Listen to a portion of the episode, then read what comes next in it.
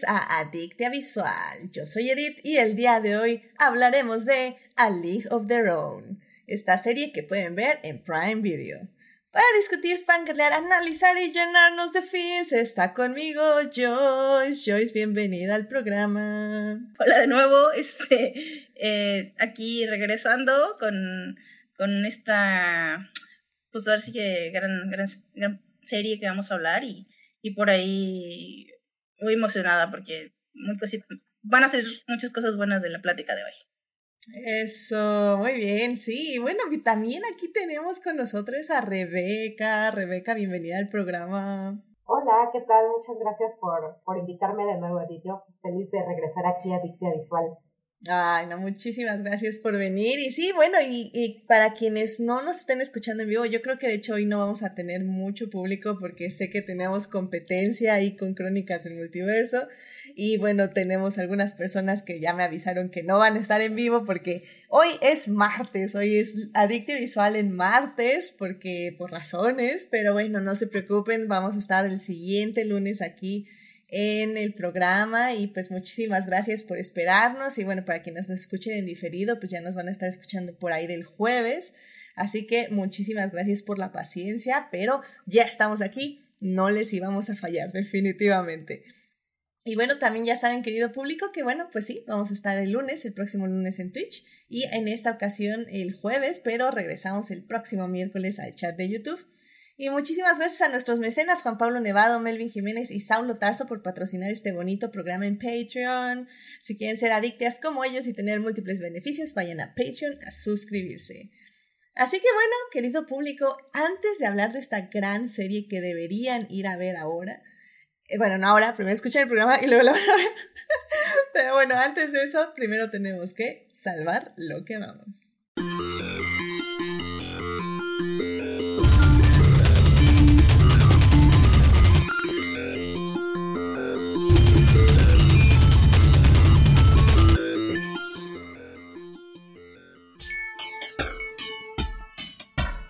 Muy bien, así que Joyce, ¿qué te gustaría compartir con el público esta semana? Pues yo quiero compartir este, con el público un, algo que me hace muy, muy, muy feliz.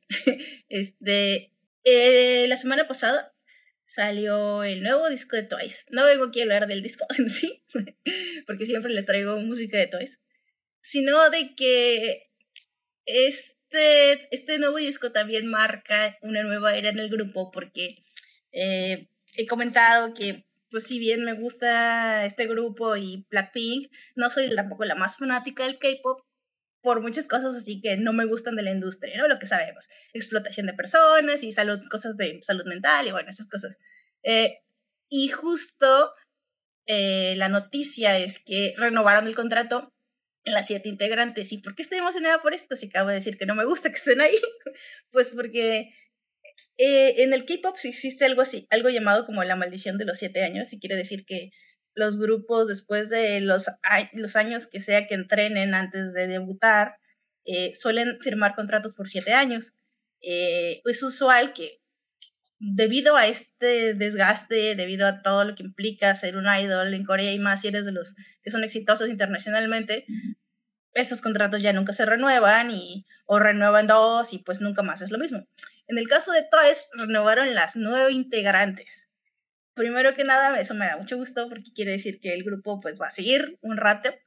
Y em, el otro es que también, eh, no es, eso no es algo que revelen, pero se sabe, es como un secreto a voces, que la renovación del contrato está hecha ya con, con ellas como con el sartén por el mango. O sea, quiere, quiere decir que van a tener, además de lo creativo, en lo artístico, muchísimo más libertad y se van a salir como que de esta faceta, este, a veces como impuesta por la, por la empresa que es JYP Entertainment, este, también ellas mismas van a tener más libertad. Por ejemplo, hay un integrante que, que es así como, tiene, parece así una, una niña, de su carita una niña, pero está toda llena de tatuajes y no le dejaban como que mostrar sus tatuajes, siempre les ponían parches y era como ridículo porque iban a hacer un show en vivo y estaba como llena de parches de color carne la pobre. Entonces, cosas así, decisiones sobre su cuerpo, este, decisiones sobre su imagen, sobre su música, pues ya no. De hecho, justo esta semana, como esto este, está pegado con el lanzamiento de su nuevo álbum y su nuevo sencillo, tienen que hacer muchos programas de promoción y, por ejemplo, salieron en un programa donde están tomando y se emborrachan. O sea, esto no era posible hace una semana. ¿Por qué? Porque su imagen, que la estoy aquí entrecomillando, está así como súper cuidada y no me vais a mover esto y no me vais a mover el otro porque me quitas tu imagen de persona perfecta y ya no te puedo vender como producto. Eso a mí me encanta porque estuve pensando cómo decir esto todo el día sin que yo sonara como una fanática adolescente loca perdida de que ve cosas así como idealizadas, súper romantizadas, pero no, de verdad, este grupo existe porque ellas se quieren mucho y se respetan mucho y son esencialmente son personas decentes y por eso han logrado no tener, este, bueno, juntas llegar a esta meta de los siete años y firmar por más y seguir teniendo más éxitos y más éxitos. Y bueno, estoy feliz, eh, amo Twice. Eh, ojalá sigan y hagan lo que ellas quieran hacer con su carrera y aquí voy a estar yo aplaudiéndoles, claro que sí. Ay, muy bien. Me, gusta, me gusta que con Joyce es como los updates del K-pop. Así como conmigo es los updates de Luis Hamilton. y, y, la verdad que bueno, Joyce, la verdad me alegra mucho por ellas. Ojalá eh, encuentren la mejor manera en que quieren expresarse, en ser ellas y que el público las reciba de la mejor manera también, porque digo, me acuerdo mucho cuando Lady Gaga eh, iba a hacer un video como normal, por decirlo de alguna forma, no, no usamos la palabra normal porque vamos a decir un video común, un video más común, este, con ella con ropa, este, de calle, se podría decir así. Y sí tenía, me acuerdo que mucho miedo de cómo iban a reaccionar sus fans, porque probablemente iban a decir, no, es que ya no eres nuestro ídolo gay, ya este, estás freseando, etc. Este, y, y no, y pues justamente los fans reaccionaron diciéndole, no, caga, te amamos, haz lo que quieras, eres lo máximo. Y ella se sintió muy feliz al respecto. Entonces, ojalá reaccionen así también los fans de Twice y, y pues las apapachen mucho en su nueva imagen, en su nuevo contrato y en su nueva libertad. Sí, sí, porque justo lo que dices de esto del ejemplo de Gaga, porque me faltó decir esto también súper importante, particularmente en la industria coreana, pero pasa en todo el mundo, ¿no? Lo sabemos. Ya como que llegan a una edad las idols y ya como que caducan, es como ya no te puedo vender, ya no puedes crecer, o sea, ya no sirves. Entonces, esto también es súper positivo, ¿no? porque además de que ellas están en un punto de éxito, eh, luego otro diablo de cómo es que a pesar de no tener los mayores views en YouTube, venden y venden y venden como discos y, conciertos. Este, pero entonces siguen en un punto así de súper éxito y, y, van a seguir a esa edad, van a seguir creciendo. Y eso nunca se ha visto en su industria, lo cual es wow. Como tú dices, lo que pasó con Gaga. Sí. Ah, pues muy bien, bravo. Felicidades a Twice. La seguiremos siguiendo, aunque sea por updates de Joyce, pero también ya he escuchado un par de canciones y sí me han gustado.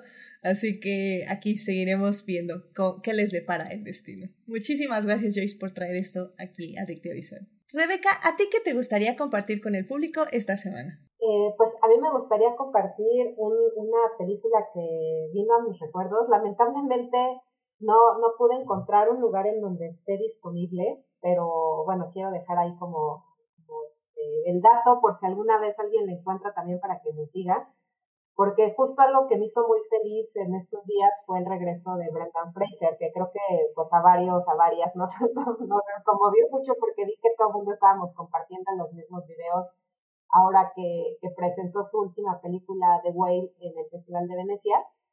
Entonces, eh, pues aparentemente pues es una película súper dramática y creo que en el imaginario de casi todo el mundo pues Brendan Fraser es, está ubicado como pues un, actor que en los noventas, principios de los dos miles pues estaba como entre comedias, películas de aventura, cosas de esas, ¿no? Y justo me acordé de una película que a mí me gustó mucho, que vi en su momento, es una película que se llama Dioses y Monstruos. El título es el mismo en inglés, es Gods and Monsters es del 98. Es decir, es, una película que Brendan Fraser hizo entre George de la Selva, que es del 97, luego hizo Dioses y Monstruos y después al año siguiente hizo La Momia, ¿saben? O sea, es una película que hizo así como justo cuando estaba como en su pic noventero, pero es una cosa bien interesante porque es una especie de, eh, como una historia basada en, un hecho real sobre un personaje del cine, que además a mí estas películas que hablan sobre el cine me encantan. Y entonces esta, esta historia, el personaje principal es James Whale, que fue el director de las películas de Frankenstein de la Universal, ¿no? Aquí es interpretado por Ian McKellen. Y James Well, eh, pues fue un director eh, gay, obviamente en esa época pues no, no podía ser abiertamente gay, pues estoy hablando como de los 50, me parece que está ubicada esta historia, sí. Las películas de Frankenstein pues son de los 30, eh, y aquí estamos viendo ya como un James Well ya, pues ya anciano, que por azares del destino hace o forja una amistad con el personaje de Brendan Fraser, que es un jardinero de un amigo suyo. Y entonces es como una especie de amistad, de atracción, eh, no sé, como bien interesante, porque estamos viendo pues a, un director de cine muy famoso que eh, pues que, tiene eh, una inclinación sexual que en esa época estaba completamente, pues si no prohibida, al menos si, si tenía que ser reprimida, y a la vez un personaje que es el de Brendan Fraser, que creo que es un ex marine, ¿no? Que podría ser como un poco lo opuesto a este director de cine, pero que por alguna razón empiezan pues a llevarse bien, porque además pues ambos son personajes bien interesantes. El chiste es que esto lo traigo a colación porque es una película en donde yo, a mí me sorprendió mucho ver a Brendan Fraser en una cosa pues dramática, ¿no? Y, que, y además él estaba, me parece, completamente a la altura de Ian McKellen. Y bueno, ya después, este, pues él sigue haciendo La momia y todas estas películas, pues más de aventura, comedia, etcétera. Pero, eh, pues lo, lo, un poco a colación como para recordar que, que Brendan Fraser ya tenía estos antecedentes como actor dramático en películas importantes. Y ojalá pueda verla otra vez, es de esas películas que se me quedó grabada, pero que desde hace mucho tiempo no he visto, pero que me gustaría volver a, a rescatar si es que se puede, porque eh, creo que es es como, como de esas historias que valen mucho la pena. Wow, yo no la conocía. Ahorita que estoy buscándola está como, ¿what? Aparte la dirige Bill Condon, que bueno, para quien se, que no sepa es el director de The Others o Dreamgirls o ya ahorita más para acá fue hizo Mr. Holmes y así.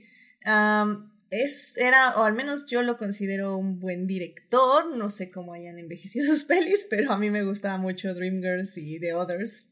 Um, bueno, The Others es una serie de televisión, perdón. Um, pero, ah, eh, y yo no la conocía, la verdad, este, yo no sabía que había protagonizado, bueno, había estado en esta película Brendan Fraser, qué interesante, y pues muchísimas gracias por traerla. Sí, efectivamente no está en ningún lado. Eh, ahorita la encontré. ¿Perdón? Sí, que es súper triste. Yo también como que le estuve buscando, porque dije, puta, sí, Brendan Fraser ahorita que está como, como otra vez de regreso, dije, quiero ver esa película y no la he encontrado. Sí, no, ahorita busqué rápido en el fiel Torrentovisión y sí veo que sí tiene algunos seeders, pero son creo que de esas películas que van a tardar como cinco meses en bajarse. Entonces, ay, que ojalá, ojalá la encontremos, la podamos ver para disfrutarla, porque Sí, creo que vale la pena revisar la filmografía de Brendan Fraser. Creo que lo que le pasó fue, una tragedia, fue una injusticia, fue pues lo peor, o sea, eh, terrible. Em, y, y realmente creo que son del tipo de actores que no son tan valorados hasta mucho después, porque justo las películas que hacía, como no eran, como tú dices, dramas, así, parte, córtate las venas, uno, eh, hay mucha gente que piensa que eso es fácil de hacer, que la comedia y el carisma es fácil de lograr, pero lo cierto es que no, y Brendan Fraser lo hacía tan fácil, o sea, te enamorabas de él en todas las películas y de una masculinidad tan eh, positiva, tan sana, o sea, realmente eh, en todas sus películas era una gran, gran persona. Este, y pues qué bueno que está siendo reconocida ahorita. Hay muchos peros a la película de Aronofsky, en la que ahorita está esterilizando, pero eh, dicen que puede tener Aronofsky peros, pero Brendan Fraser en su actuación no tiene ninguno. Así que. Sí, justamente estaba pensando eso, que efectivamente los peros que pueda tener la historia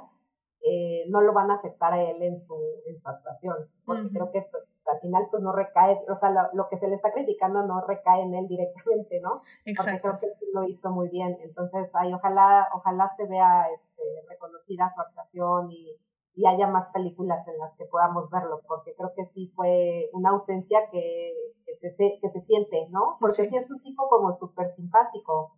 Sí. Sí, estoy de acuerdo, estoy de acuerdo y digo nada más para quien no sepa eh, y digo por si piensan a ver, yo soy muy fan de Darren Aronofsky, entonces yo sí la voy a ver, entonces fue bueno saberlo. Eh, al parecer hay muchas cosas eh, de gordofobia que se le están diciendo que evidentemente no manejó nada bien, pero bueno, como decimos, Brendan Fraser no tiene, no tiene la culpa de absolutamente nada. Así que vayamos a disfrutar la nueva película de Aronofsky, a criticar lo que hay que criticar, pero evidentemente a apoyar a este hombre que, que definitivamente eh, varias de sus películas están en mi corazón, incluyendo La momia, de la que ya hemos hablado aquí en el programa hace ya bastantes ayeres, pero ya la discutimos. Y también George de la Selva, obviamente, es de mis películas favoritas ever. Y más cuando la volví a ver y descubrí todo lo, lo divertida que es también desde la cinematografía y, lo positiva que es, uff, no, no, no, ah, no, sí, yo era muy fan de Brendan Fraser en su momento y sí, me dolió mucho verlo, que ya no, más bien ya no verlo, o sea, que desapareció y luego ya nos enteramos por qué. de repente. Sí. Y luego ya tengo que decir, tengo que decir adelante, Que, que llevo rato en Don Patrol y que es de las mejores series de, de Disney. Entonces, lo que pasa es que no se ve su cara. Yo creo que eso afecta mucho, este, como que la gente lo identifique. Porque tiene, él es, este, ay, se me fue el nombre del personaje, perdón, pero tiene una máscara, ¿no? Todo el tiempo de, de, de hierro, entonces, sí, yo, creo que eso hace que no haga clic.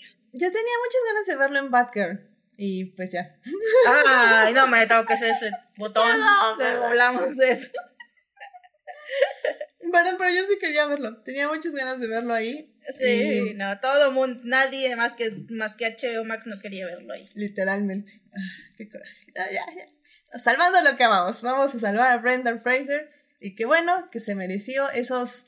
¿Que fueron 11 minutos de aplausos? Sí, creo que sí, 11, 13, quién sabe, pero, pero muchos, muchos. Mm, sí. Así que lo amamos. Y pues que todo, que todo le salga bien en esta vida a ese hombre. Muchísimas gracias, Rebeca, por traernos a Brendan Fraser a este programa. Y bueno, querido público, yo, este, realmente yo nada les quería contar rápidamente que en, ahora sí, que eh, ya inicié de nuevo los cursos para ir a la Fórmula 1 GP México. Y la verdad, qué emoción. Eh, me emociona mucho regresar ya a entrenar de nuevo para de otra vez estar como oficial de pista de la Fórmula 1. Ya van varios años que estoy ahí, de hecho, pues todas las Fórmula 1 de México, de hace cinco años llevo, cinco carreras, bueno, seis años porque no hubo la anterior. Y pues qué padre, o sea, me encanta estar ahí, volviendo a aprender, volviendo a tomar estos consejos de vida, que es este, que lo aplicamos no solo en la pista, sino en nuestra vida diaria. Y, pues nada, o sea, les invito sobre todo que en todos los deportes, no solo en la Fórmula 1, vean a todas las personas que están ahí haciendo posible un deporte, porque a veces decimos, sí, ahí están los, este, este, les atletas, eh, les deportistas haciendo lo mejor que saben hacer, siendo geniales, pero también hay que echarle un ojo a la persona que está recogiendo las pelotas en el tenis, a quienes estamos haciendo las banderas ahí, a quienes salimos a recoger los carros en la Fórmula 1, y el fútbol, a las, a las personas que están alrededor para regresar las pelotas, o sea, la verdad es que son la más, casi siempre personas son voluntarios, voluntarias, voluntarias, y, y que no sé, podemos discutir si eso está bien o mal, pero, pero realmente, o sea, que si nos tendrían que pagar o no. Pero em, creo que al final del día eh, lo hacemos porque nos gusta mucho, nos gusta mucho no solo el deporte, sino también eh, pues estar ahí, estar ahí apoyando a, nuestros pilotos favoritos, a los que no son nuestros favoritos, porque pues sí, cuando eres oficial de pista, evidentemente no puedes tener favoritos, em, porque estás ahí para protegerte a ti, para proteger a tu equipo y para proteger a los pilotos en ese orden. Entonces, al final del día creo que me emociona mucho siempre regresar, siempre me, me acuerdo que es extremadamente cansado esos tres días de desvelarse, eh, básicamente llegar a las 4 de la mañana al autódromo y salir a las 7, 8 de la noche y repetir al siguiente día, estar bajo el sol sin ninguna sombra, a veces con una sombrita cuando tienes suerte, con un overall en el que te estás asando, tratando de no deshidratarte y alimentarte con una hamburguesa fría que esperas que sea carne y que no sea otra cosa. no, no, no, nos cuidan mucho, y nos cuida mucho, la verdad. Pero, pero bueno, sí está fría la hamburguesa. pero bueno, eh, entonces no sé, me emociona mucho, eh, me entristece que tal vez es el último año de la GP de México, entonces espero poder disfrutarlo mucho este año. Eh, y pues nada, pues vámonos, vamos y es por México, como decimos, y qué emoción regresar a ser parte de OMDAI, de la FIA, de oficiales de pista de la Fórmula 1 de México. Y bueno, querido público, eh, rápidamente tenemos un salvando lo que amamos de nuestro Patreon Saulo Tarso. Saulo nos dice que la elaboración de vino es tanto un arte y una ciencia que lleva miles de años perfeccionándose. Cuando tomamos una botella y vemos su contenido, entonces establecemos un diálogo con el vino y el que nos empieza y él nos empieza a susurrarnos su vida con colores brillantes, intensos y tan variados como el arco iris mismo. A continuación lo destapamos y servimos en una copa y lo olfateamos, llenándonos de su fragancia mágica que nos comunica muchos de sus secretos y crianza. Por fin lo bebemos y se vuelve parte de nosotros, y finalmente llegamos a conocer hasta los más íntimos procesos de su nacimiento, crecimiento y evolución. Lo sabemos todos. De la misma forma, la cinta Bottle Shock aborda la historia de un humilde viñedo en el Valle de Napa, California, y cómo se involucra en un curioso concurso para enfrentarse a los viñedos franceses con actuaciones memorables de estrellas del calibre de Alan Rickman, un Chris Pine a sus inicios de carrera, un muy experimentado Bill Pullman, además eh, que en el transcurso de la película cuenta con algunos de los mejores diálogos sobre la elaboración de grandes vinos. Todo esto ocurre en una trama llena de humor, un poco de drama, romance y, por qué no decirlo, también didácticamente. Sin duda una historia para disfrutar con un par de copas de vino de su predilección y al final y el final tengan seguro que quedarán con un buen sabor de boca. La película es Bottle Shock del 2008 y la pueden ver en Amazon Prime. No, pues ya saquen el vinito, Dios, cantó. Muchísimas gracias, Saulo, por compartirnos este salvando lo que amamos con nosotros y con nuestro público. Eh, muchísimas gracias por ser Patreon de este programa y pues evidentemente sigamos salvando lo que amamos. Muy bien, querido público, pues ya con eso podemos irnos al tema del día de hoy. Así que, qué emoción. Vámonos ya a hablar de series.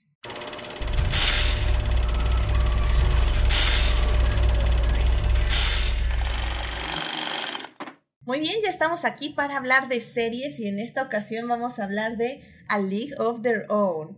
Esta serie se estrenó hace unas semanas en Amazon Prime eh, la co, está co-creada por Will Graham y Abby Jacobson y pues está esta esteralidad.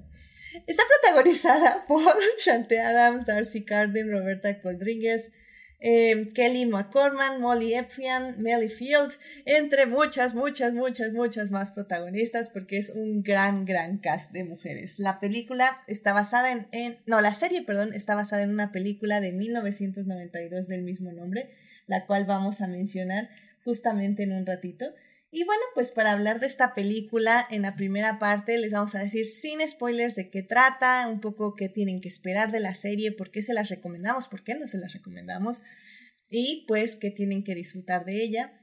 En la segunda parte ya vamos a hablar con spoilers de la serie, un poco de qué se trató esta primera temporada, y hacia dónde creemos que puede ir si la renueva Amazon.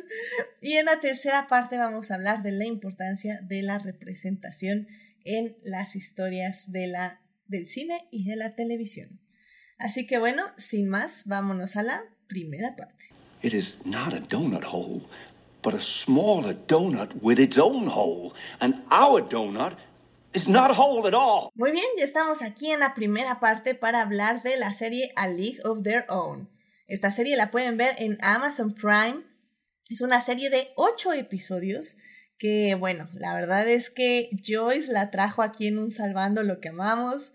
La vendió tan bien que yo dije, claro que sí la voy a ir a ver. Y la vi y dije, wow, tenemos que hablar de esta serie sí o sí. Y no en un mini adicta, en un adictia visual, porque no, no puedo hablar solo media hora de la serie. Así que Joyce, ¿por qué no nos das un poco una introducción a esta serie y nos dices en qué está basada? Gracias, gracias. Creo que es lo mejor que he vendido en este, en este podcast en mi vida. no había terminado y ya ahí estaba, estoy dentro, me tienes. Dije, ¿dónde firmo? ¿Dónde firmo? Sí, sí, sí, sí. Este, me, me dijiste que hablara de la serie, ¿verdad? Eh, primero yo creo que hablemos un A poquito de la película que está basada Ah, de la y ya, película, y nos sí, vamos, sí, sí, sí. Eh, pues la película, justamente, eh, como lo comenté en, en mi Salvando lo que vamos, este, habla de la creación de esta liga de All American Girls Professional Baseball League, eh, que se creó tras la se- Segunda Guerra Mundial, toda la partida de los hombres a, la guerra, ¿no? Con el, con este, el momento histórico donde las mujeres de Estados Unidos se unieron a la fuerza de trabajo, ¿no? Eh, y de ahí viene el, el gran este afiche de la Mary Sue de, de, ese, de, esa, de esa época, de, de esa temática. Y, y claro, eh, no había habido una, ¿no? Anteriormente, porque pues claro, las, las mujeres no, no tenían una liga profesional. Este, y la, y la, la, la historia eh, nace de... De hecho, a, a mí lo que me gusta mucho de esa película es que empezamos a ver que de hecho las mujeres jugaban béisbol, no es como que, ah, bueno, ahora que pues vamos a hacer una liga y hay que conseguir mujeres que jueguen. Este, no, eh, las mujeres ya jugaban béisbol, ya sabían jugarlo, había muy buenas jugadoras, pero pues jugaban ahí, ahora sí que en el llano, en el, ahí en, el, en, en, su, en, sus, en sus comunidades, y como, eh, vemos cómo las empiezan a reclutar a lo largo de, de Estados Unidos para jugar esta liga que eh, no, según yo no era como que no se extendía por todo el país, mucho menos tenía como que eh, unas eh, pocas, pocos equipos, tenía así como una cosa como 8 o 10 equipos. Y eh, duró, duró, me parece, 6 años, porque ahí sí la regué, dije al aire que había durado, durado un, un año, pero consulté dos fuentes y estaban mal, así que no, sí duró como sus añitos y pues la, la cerraron, la cancelaron, perdón. Eh, ya eh, hablando de, del elenco, pues, pues no sé, tiene lo que para ese momento era un elenco así súper wow, porque tenía a Gina Davis, a Tom Hanks, tenía Madonna, tenía Rosie O'Donnell, y la verdad los otros, los otros, las otras actrices pues también me parecieron, me pareció que hicieron un gran trabajo, ¿no? Es, es una, es una serie que, es una película, perdón, que se siente que, que pesó el equipo de las Peaches de Rockford. Eh, yo, yo, pues creo que como todas las que estamos aquí, la, la adoré, era de mis favoritas. Eh, más sí sentí, y de hecho lo vi, no tengo así como que quisiera tener como los, los, las pruebas en la mano, pero sí hubo un backlash por parte de cierto sector, que yo creo que casi como pasaría lo mismo hoy en día, ¿no? De que ya saben, ay, qué woke o algo así, eh, como de, ay, esta serie, como, esta película, yo sigo con serie, esta película, eh, pues es que es como, eh, como silly, como así, como qué, qué tonta, es como para mujeres, o, o, a quién le interesa ver esto. Y sí, o sea, a pesar de que tuvo un, o sea, no, no tuvo una mala recepción en sí, sí tuvo como un estigma en la cultura pop por un rato. Yo, yo lo recuerdo referenciado en otras series, así como, como peyorativamente. Y, y pues qué mal, porque quiere decir que sí estábamos muy, cierto sector de la sociedad pues no estaba nada listo para una película así, ¿no? Que, que además eh, es lo que es, o sea, sí, sí es una serie histórica que sí le da lugar a las jugadoras y a todo este, eh, todo este momento histórico del, del béisbol que, que luego, a pesar de que terminó a los pocos años, pues desembocaría en una propia liga después de, de las mujeres, ¿no?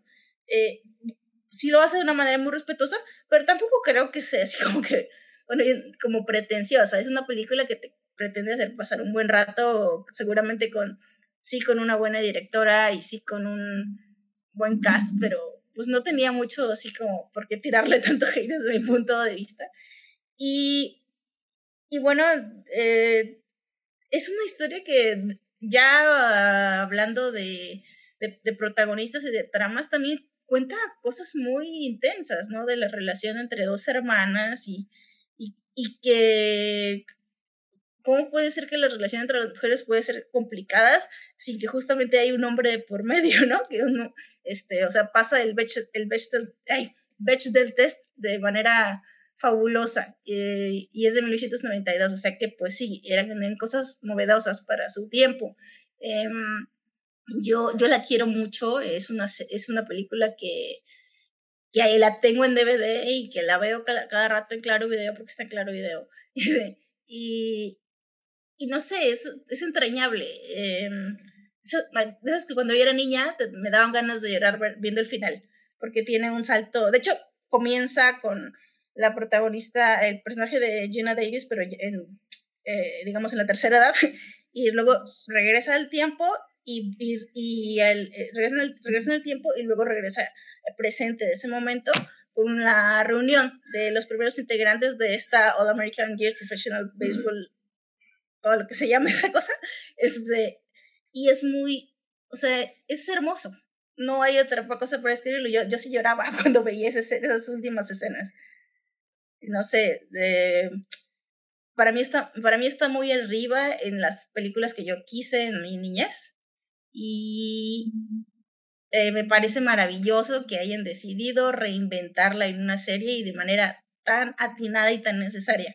O sea, si ya tenía un 100, ahorita ya la serie también tiene otro 100. O sea, creo que hicieron todo el, honor que le debían de ser y como se lo merecía, dándole el lugar, no se siente como que le estén como que no, no, no tiene que ver con la película de una manera totalmente como no sé, como no quisieron reinventar nada, simplemente vamos a rendirle homenaje y, y vamos a tocar puntos que hoy son relevantes y que en su momento los tuvieron también, pero que, hoy, que ahora es más eh, fácil poderlo poner en pantalla, ¿no? Sí, sí, completamente de acuerdo. Eh, bueno, la película es dirigida por Penny Marshall, eh, una directora que creo que también no era muy común en esa época tener directoras. Y pues sí, como bien dices, pues estelariza Tom Hanks. Y bueno, la liga se llama All American Girls Professional Baseball League, que es el nombre completo justamente. Y sí, creo que, creo que es lo que dices. Yo también hace mucho que no veo la película.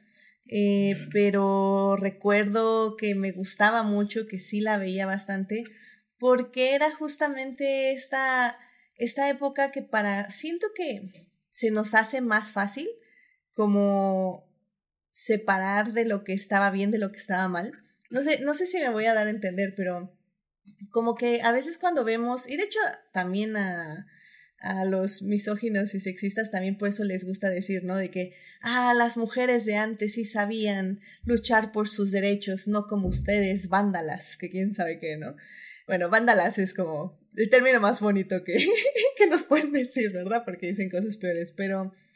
Em, y creo que es un poco eso, porque, o sea, estoy un poco de acuerdo en el aspecto de cómo ven el pasado, porque antes era muy sencillo, o sea, bueno, ya desde la perspectiva de ahorita ya es muy sencillo como entender qué estaba mal en esa época, ¿no? De, ay, ¿cómo no las dejaban votar y ahora ya pueden votar y antes no? Y entonces, ok, malo no votar, bueno sí votar, ok, ya, ahí casilla, casilla, ¿no?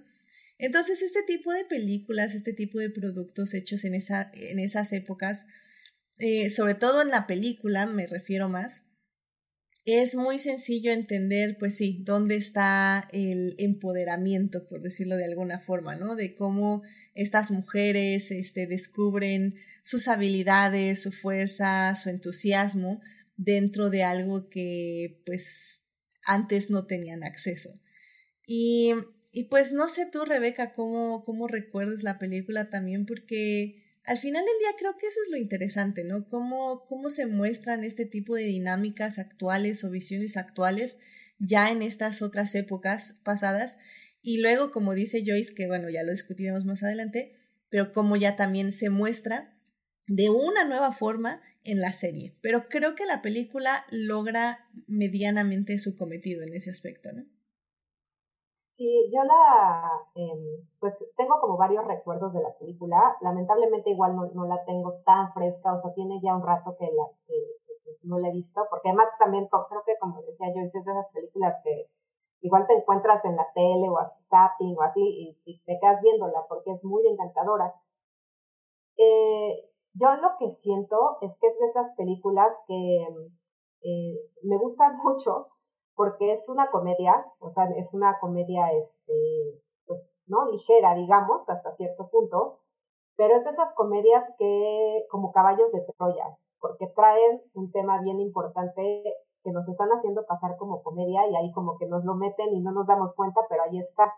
Y es que a mí las cosas que me gustan mucho de la película es que eh, es muy evidente cómo estamos viendo a un grupo de mujeres que tienen una verdadera afición por un deporte que es dominado por el sector masculino, ¿no? Que, que, las mujeres no pueden jugar de manera profesional, a pesar de que ellas también son capaces de jugarlo y pueden llegar a ser muy buenas, pero bueno, no hay una liga profesional, está completamente vetada para ellas. Y debido a que ocurre la Segunda Guerra Mundial y que necesitan mantener el deporte vivo, por así decirlo, pues todos los hombres están en combate, los dueños de los equipos pues necesitan mantener el deporte eh, pues vivo, ¿no? Los estadios abiertos y lo que se les ocurre es hacer esta liga femenina. Entonces es cuando estas mujeres que siempre han sido fanáticas del béisbol pues ven la oportunidad de, de poder jugar de una manera profesional, que es una cosa así como increíble, ¿no? O sea, como que el, es, esta coyuntura de la guerra les benefició para poder hacer algo para lo cual estaban completamente excluidas.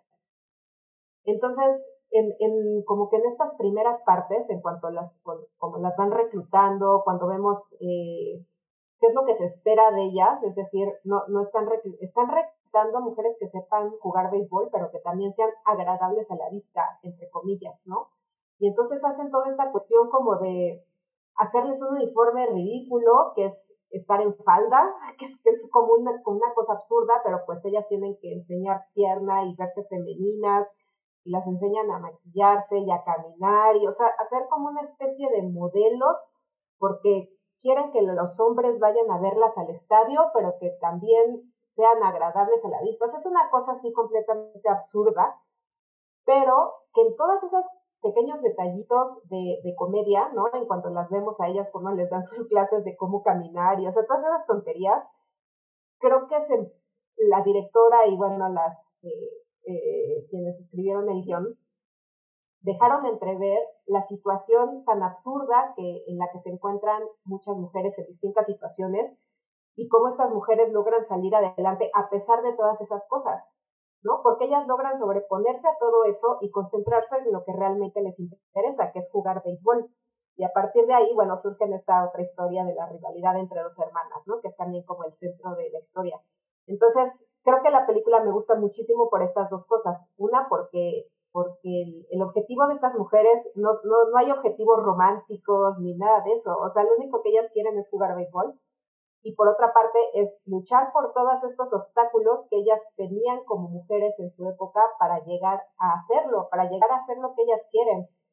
Y todo está disfrazado de comedia, entonces entra súper fácil, como les digo, como una especie de caballo de Troya, pero en el fondo está lanzando mensajes bien interesantes. O sea, eh, no sé, o sea, yo creo que si hay, si hay niñas o, ¿no? Saben, adolescentes que llegan a ver esta película, tal vez les despierte la curiosidad por por practicar este deporte, porque pues lamentablemente no hay una liga profesional femenina, ¿no? Ni en Estados Unidos. Eh, y no sé, para mí es como bien inspiradora. De hecho, ahorita, antes de, a partir de la pandemia, pues tuve que suspenderlo y todo eso, pero yo solía jugar softball en un equipo de mujeres y, y nuestro chat de, de, WhatsApp para reunirnos tiene una imagen de la película, ¿no? O sea, como que se, se volvió como una especie de, de símbolo para nosotras y creo que todas las todas las mujeres que, que juegan softball o béisbol o, o algún deporte eh, parecido, eh, la tenemos como eso, como una especie de símbolo inspirador. ¡Wow! ¡Qué fuerte! No sabía eso, ¿eh? Yo no sabía que no, eh, que no había una liga de mujeres. O sea, actualmente no hay, no existe. no, no, no hay. O sea, de hecho, y aparte, o sea, las mujeres jugamos softball, ¿sabes? O sea, que es como una especie derivativa en donde el campo es más pequeño, la bola es más grande, se lanza de manera distinta, porque hasta la fecha, este, pues el béisbol sigue siendo un deporte para hombres. Sí, y, y, de hecho, la softball eh, se sostiene por el sistema de, del college, ¿no? De, de, universitario, claro, sí, es un deporte universitario. Sí, sí, no, no, no va más allá de eso, hasta ahí llegó. Wow, yo no sabía eso. Es que a veces, ¿saben? O sea, creemos que vivimos en un mundo. bueno, no sé. Eh, hay, hay, deportes luego en las Olimpiadas, así que dices, bueno, pero ¿por qué lo están modificando? Ah, vienen las mujeres, ok. Entonces, como, ay, no, no, no es cuando digo Dios santísimo. wow, no sabía. Eh, qué triste. Qué, qué dolor. no sé. no sé qué pensar. wow. Pero bueno, este, sí, estoy de acuerdo. Creo que eh, la película en sí es bastante inspiradora en ese aspecto. Eh, también evidentemente Tom Hanks como siempre le imprime este carisma y en este caso tiene el arco de redención de este hombre que ya perdió el rumbo de su vida, que nada más se dedica a la bebida y eso y que básicamente este grupo de mujeres por su entusiasmo y su pasión le regresan la fe en la vida y en el deporte. Entonces, creo que en ese aspecto la película funciona muy bien.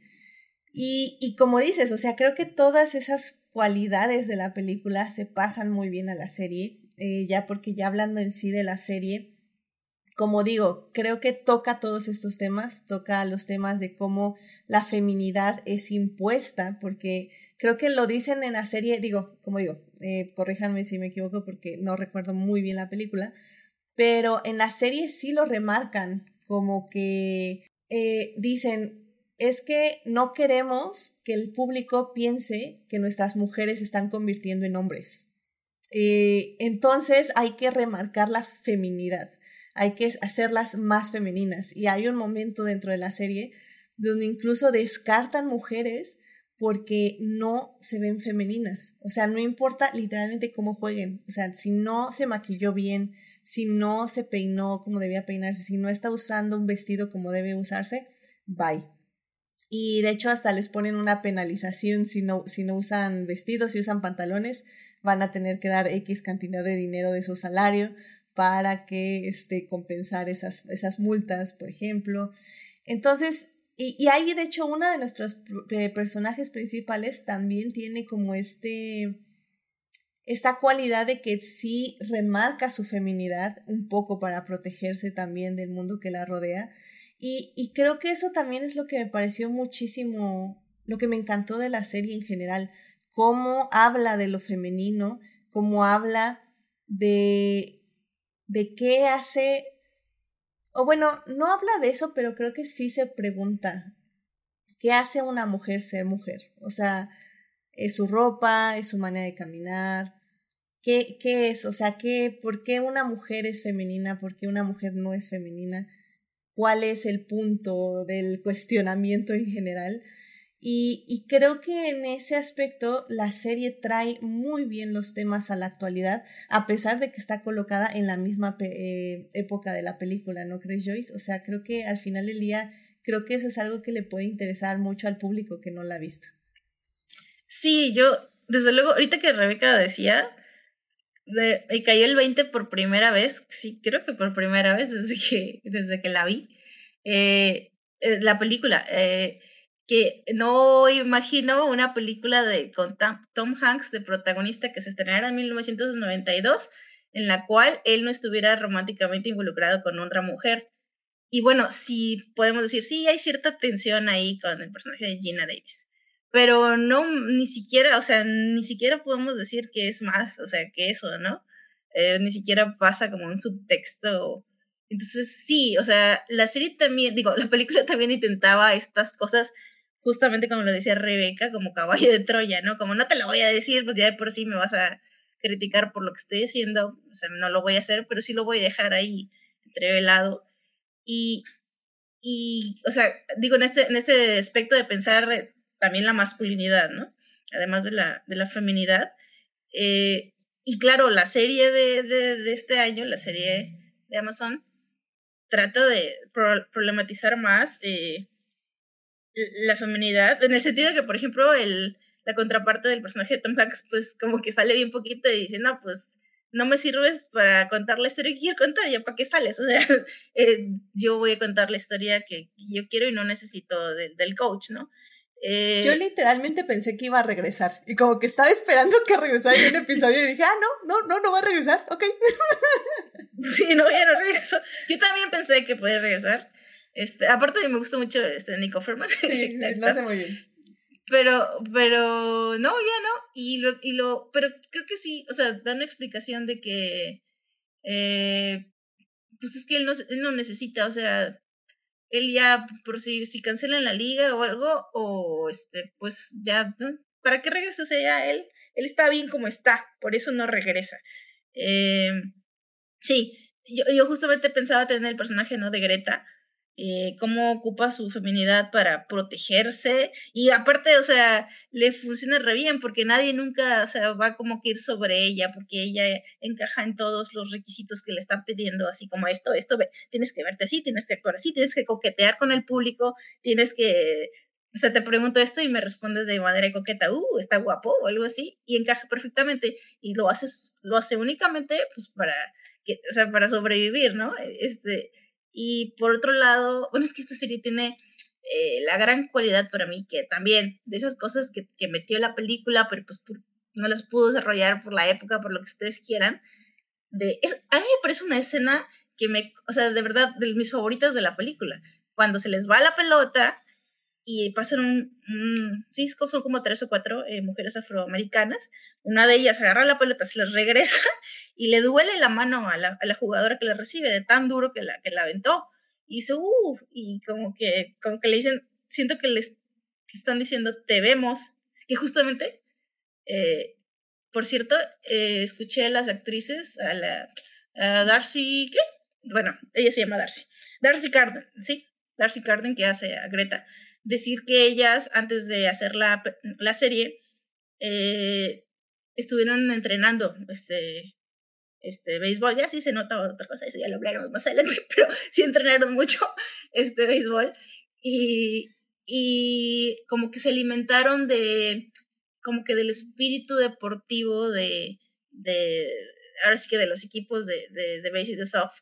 Y dijo que hay una, una frase, por, por ejemplo, si alguien va a batear, y pues no, no logra pegarle, pero como que lo, ven que le está, él está intentando, ahora sí que le está echando ganas, le dicen, I see you, I see you, o sea, de que te veo que lo estás haciendo, lo estás intentando, y como que se quedaron con esa palabra y, se las, y se la empezaron a decir entre ellas las actrices. Este, al, parecer, por lo que veo, formaron un muy, muy buen, este, o sea, de verdad hicieron como que piña entre todas, y que no sé muy bien cómo, si está un poco dividido ahí entre dos narrativas, eso luego lo averiguaré, pero, este, pero no, no, no, es, es genial todo esto que, que, que insisto, venía de, de, lo de, de lo del momento donde las mujeres afroamericanas eh, la, regresan la pelota y, creo que es un guiño de I see you, pero de que te veo, no, no, no estás en esta película porque no existías en este momento histórico aquí adentro del campo este, pero sí te veo que existes y eres una persona que juegas fútbol, eres una mujer afroamericana que juegas béisbol y, y, este lugar también debió pertenecerte, ¿no? Entonces me parece un guiño maravilloso que obviamente en la, en la serie de Amazon eh, lo llevas a otro nivel y es, es bien, ay, no, no, sé cómo decirlo, eh, ya lo abordaremos más adelante, pero yo de entrada puedo decir que me quedo con este sentimiento de no saber dónde ponerlo, porque si fuera cualquier otra cosa, yo diría, claro, pero al final va a jugar con ellas, pero al final va a jugar con ellas y dices, no, es que no va a jugar con ellas nunca. Y es totalmente desolador. Este, no sé, o sea, digo, no quiero yo aventurarme a, a qué intentarán narrativamente, pero yo no creo que lo hagan, o sea, no creo que lo hagan nunca porque no pasó y es un sentimiento bien raro, o sea, de que quiero, ay, pero es que quiero que juegue con ellas y nunca va a jugar con ellas y es, es, es horrible, es, no, no, no, no, nunca supe cómo procesarlo, la verdad, durante los ocho capítulos. Es como, no, no, o sea, sí, sí, porque es como, ay, pero quiero que sean amigas y quiero que jueguen y sé que no va a pasar, porque además de eso no se trata la serie, pero porque me está diciendo algo más importante, me está diciendo que justamente ella no puede estar ahí porque no, no, no aceptan a mujeres afroamericanas en esta liga. Este, y, y no sé, eso, eso es maravilloso. Lo que hace la, la serie, insisto, con este guiño de, de, la película, es brutal. Para mí es lo mejor de la, de, la serie. Sí, es que para que el público entienda lo que sucede es que dentro de la serie, eh, o no, la película evidentemente se enfoca en las chicas eh, blancas, en este caso, que como sus peripecias jugando béisbol. Mientras que la serie decide tener dos protagonistas, eh, decide tener eh, dos protagonistas en dos líneas narrativas que si bien tienen momentos en que se unen y que se juntan, porque de hecho las dos protagonistas se hacen amigas y tienden a tener ciertos encuentros donde básicamente em, reflexionan sobre la vida, sobre lo que están viviendo y sobre sus experiencias, ya sea jugando béisbol o simplemente en sus experiencias de vida, em, realmente estas dos líneas narrativas no llegan a tocarse tanto. Entonces tenemos a Carson Shaw, que es este Abby Jacobson, que es este nuestra primera protagonista, que es una mujer blanca que está justamente en el equipo de béisbol eh, pues intentando sacarlo adelante, eh, donde su entrenador pues no tiene fe en ellas, donde todas las chicas no tienen fe en ellas, que saben que esto nada más va a durar probablemente un año y ya y van a regresar los, sus esposos, sus novios o sus pretendientes de la guerra y pues ya van a regresar a sus casas.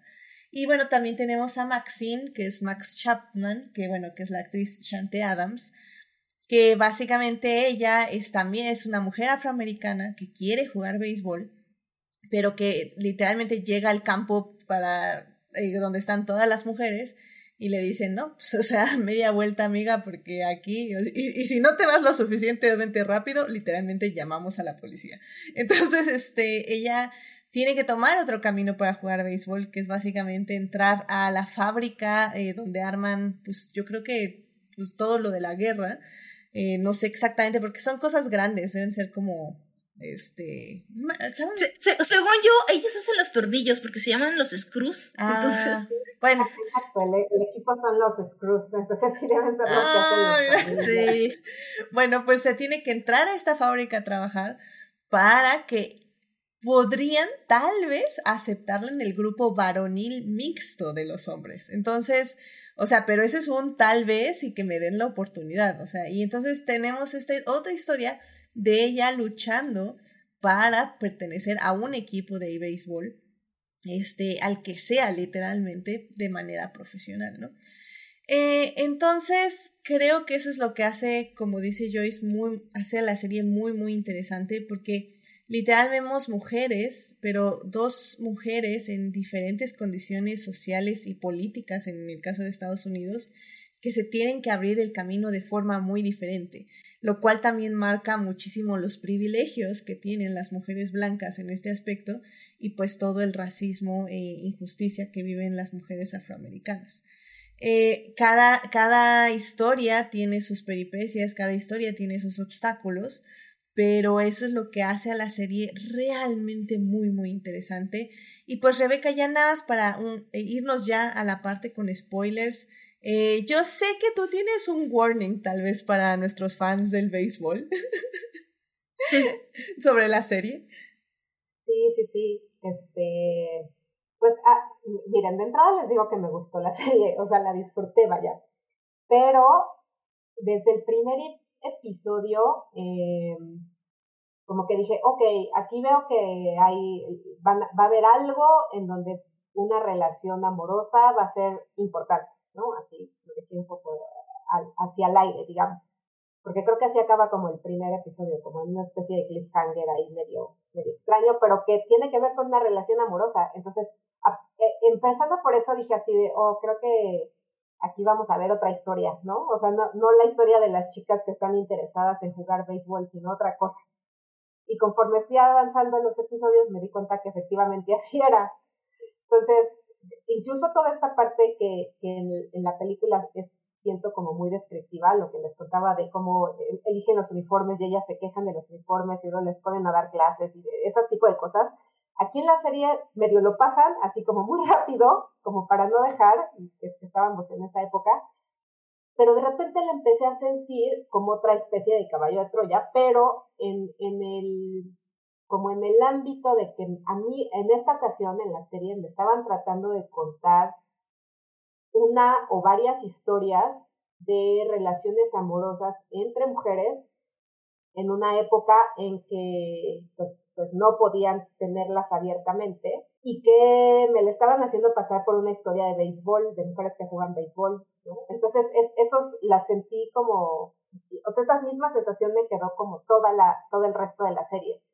Como que no estaba viendo lo mismo que vi en la película, sino era otra historia, pero disfrazada de historia de béisbol. Y entonces eso también me quedó mucho, muy claro cuando vi las poquísimas escenas de béisbol, yo creo, al menos esa sensación de, me dejaba cada episodio que decía, puta, pero, o sea, ¿y cuándo? O sea, no lo importante aquí era que ellas querían jugar béisbol, ¿no? ¿Y cuándo voy a ver las escenas?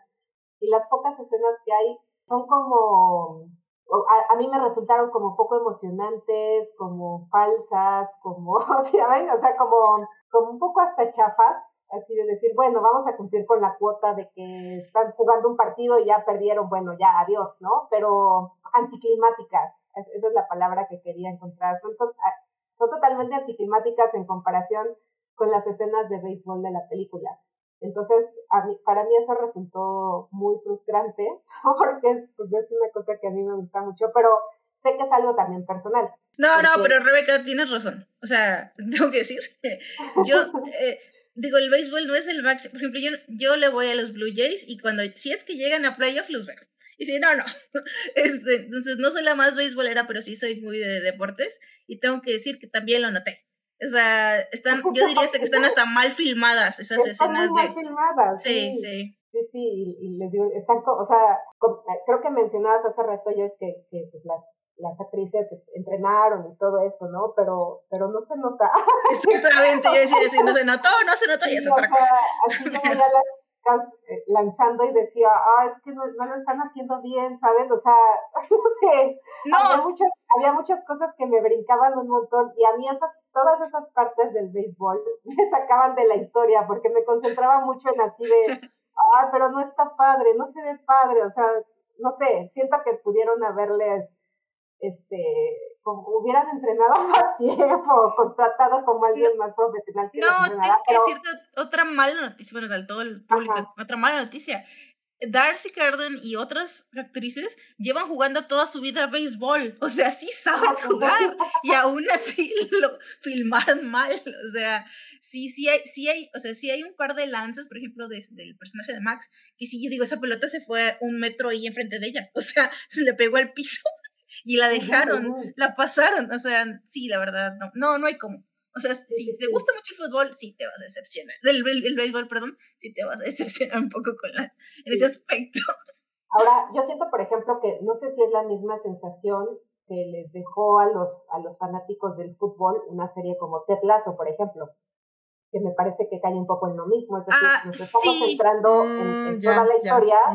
Pero y eso pasa con todas las, por ejemplo, con las películas de, de todo, siempre, o sea, si no están los supercampeones, siempre pasa, o sea, se ve totalmente falso siempre el, el fútbol, este, no, no, no hay como... Igual no soy muy fan del fútbol, entonces pues pude ver Ted Lasso sin problema, pero ah, sí, me, claro. me puse a pensar ahorita que, que, todas estas cosas que a mí me brincan en la serie de A League of Their Own, tal vez a la gente que es muy fanática del fútbol, todo ese tipo de cosas son las mismas que les brincan en Ted Lasso, por ejemplo. Oye, qué buena comparación, ¿eh? Porque yo sé absolutamente nada de béisbol. O sea, digan que sé que le pegan con un bat. O sea, no, no, realmente. Yo así, cero, cero béisbol. Entonces, evidentemente, nada de eso me saltó. De hecho, hasta el último partido se me hizo muy emocionante. Pero sí entiendo lo que dicen, o sea, sí se sacrifica mucho la narrativa del béisbol por la narrativa de los personajes. Y sí, como dices, o sea, llega un punto en que es como, ay, vamos a jugar mañana, sí, corte, ah, perdieron. Entonces, como, ok, bueno, o sea, no vi que perdieron, pero está bien. Este, y, y digo, qué bueno que hacen la comparación con Ted Lasso, porque, por ejemplo, yo sé un poco más de fútbol.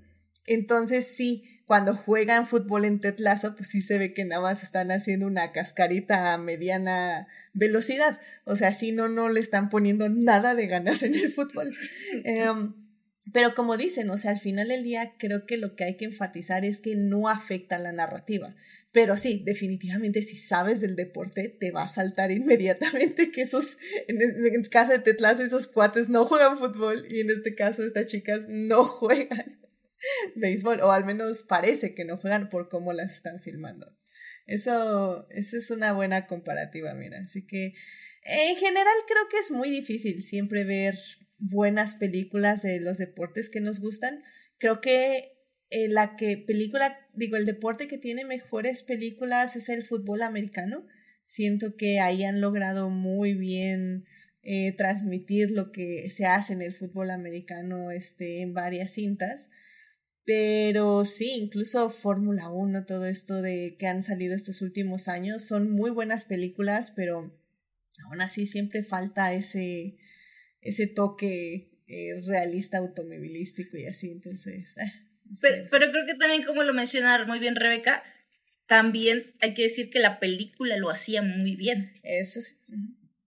Y es que lo que siento es que aquí, en esta serie, o sea, sí, ya poniéndome así como súper estricta, lo importante no es el béisbol, o sea, es como un mero pretexto. Y entonces, como es un mero pretexto de la historia, pues dijeron, pues nada más hay que hacerlo ahí lo, lo mínimo, lo mínimo presentable y ya. Y ya, ¿no? O sea, en realidad me da la impresión que eso no importa. O sea, como que ya viendo la, la, toda la temporada completa, siento que es lo menos importante para, para los personajes y para los, los showrunners. Entonces, pues ya, eh, como les digo, hicieron lo mínimo indispensable en, todas esas partes de béisbol. Sí, sí, estoy de acuerdo. Eh, ya hablaremos en la segunda parte porque, por ejemplo, no afecta tanto, porque yo creo que lo que importan aquí son los arcos narrativos, pero sí estoy de acuerdo que si les gusta el béisbol, definitivamente no vengan buscando eso. Y también recomendaría que si son fans de la película, de hecho sí olviden un poquito la película, porque lo mencionamos hace ratito, Joyce eh, lo mencionó, de que se va el entrenador, spoiler, y no regresa. Y yo realmente me, este, me quedé esperando como otros dos episodios a que regresara, porque en la película yo me acordaba que Tom Hanks tenía su arco de crecimiento. Entonces yo dije, bueno, este cuate es un actor conocido, va a tener su arco de crecimiento. Y, y más porque sí tiene esas cualidades likeables, de que te empieza a caer bien un poquito, aunque sabes que es un patán, pero sabes que puede redimirse y ser una buena persona. Pero se va y no, nunca regresa.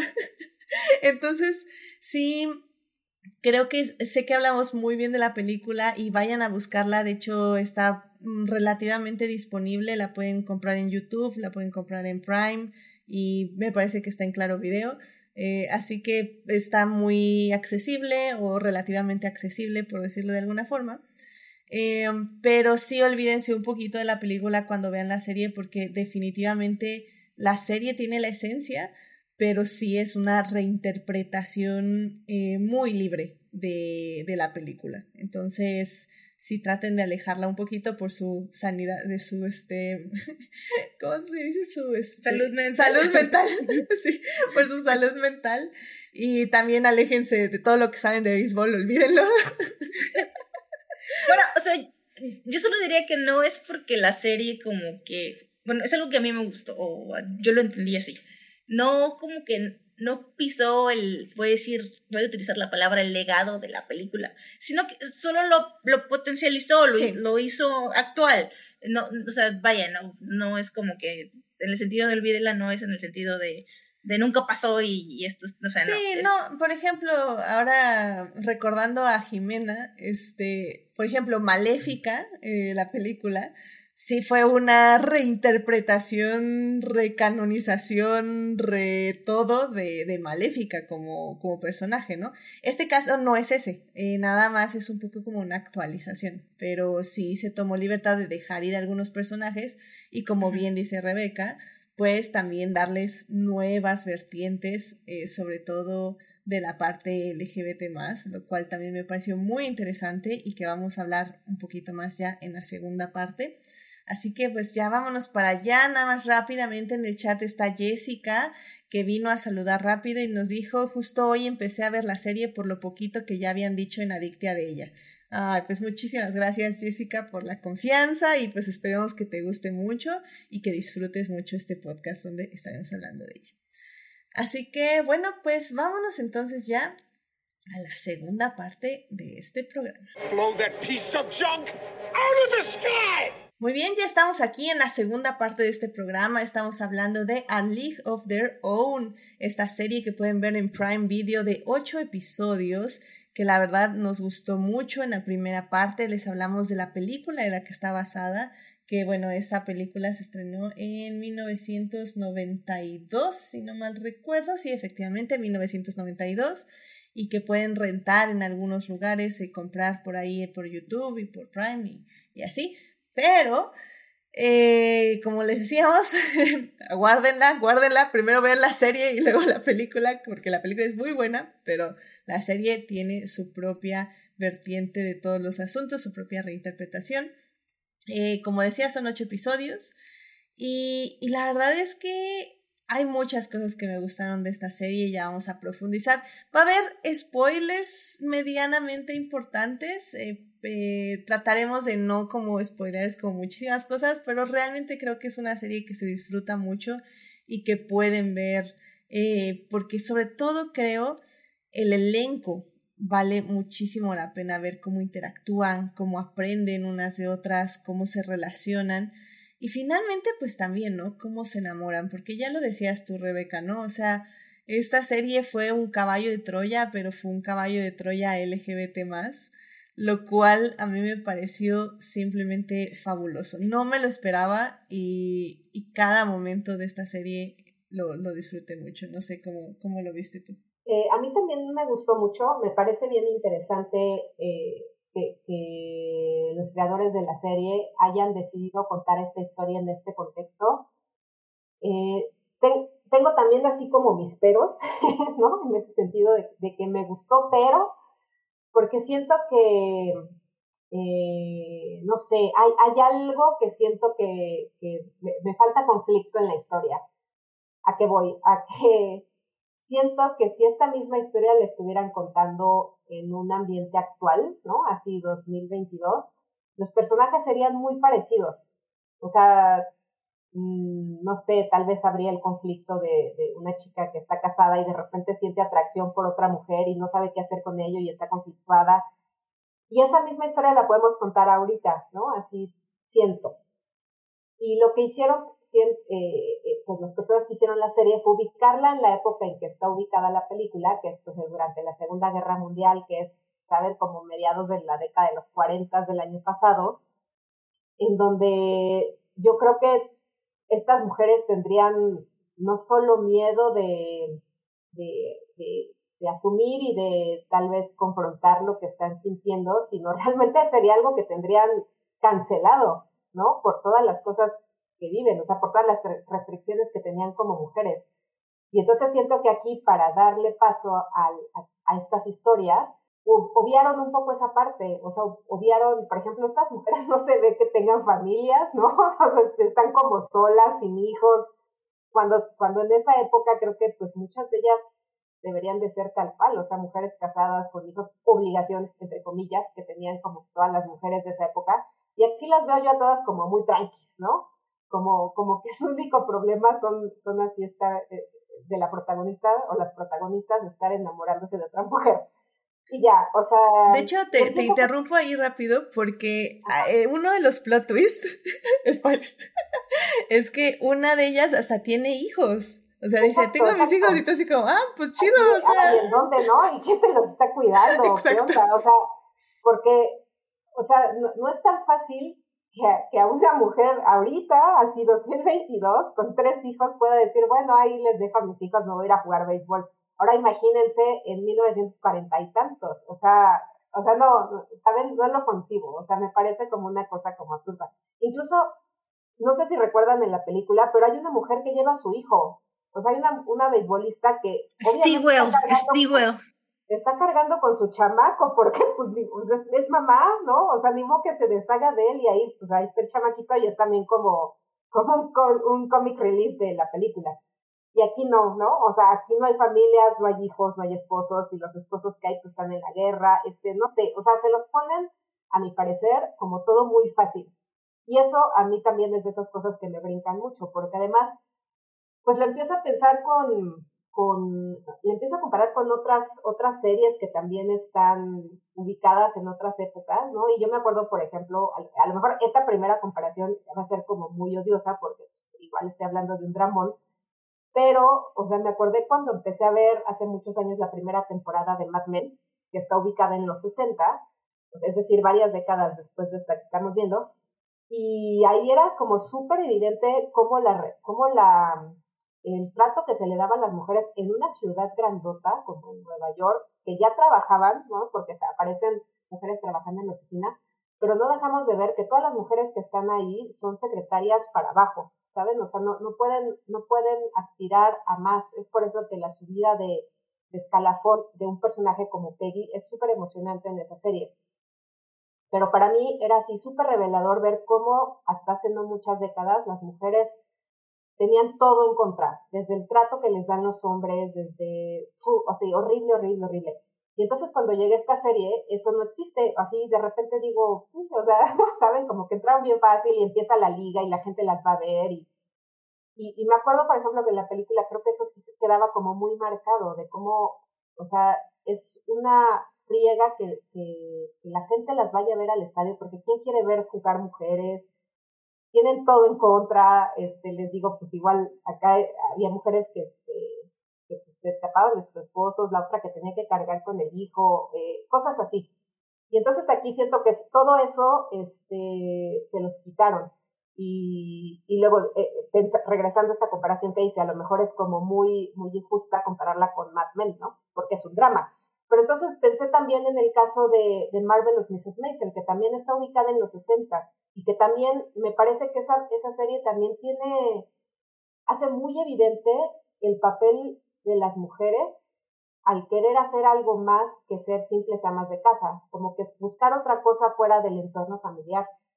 Y ahí me queda también como más, más claro, o sea, de esta mujer que pues igual tiene dos hijos, tiene un esposo, tiene un, eh, que después se vuelve su esposo, este, y cómo tiene ya que lidiar con sus papás y la familia, es decir, el entorno opresivo de una mujer que también vive en Nueva York, es decir, como en un ambiente cosmopolita, es, es muy opresivo y ella también tiene que luchar para poder hacer lo que ella quiere. Y aquí en esta serie no lo veo, o sea, no veo ese entorno opresivo, ¿saben? Que estaba rodeando a las mujeres en una época todavía anterior.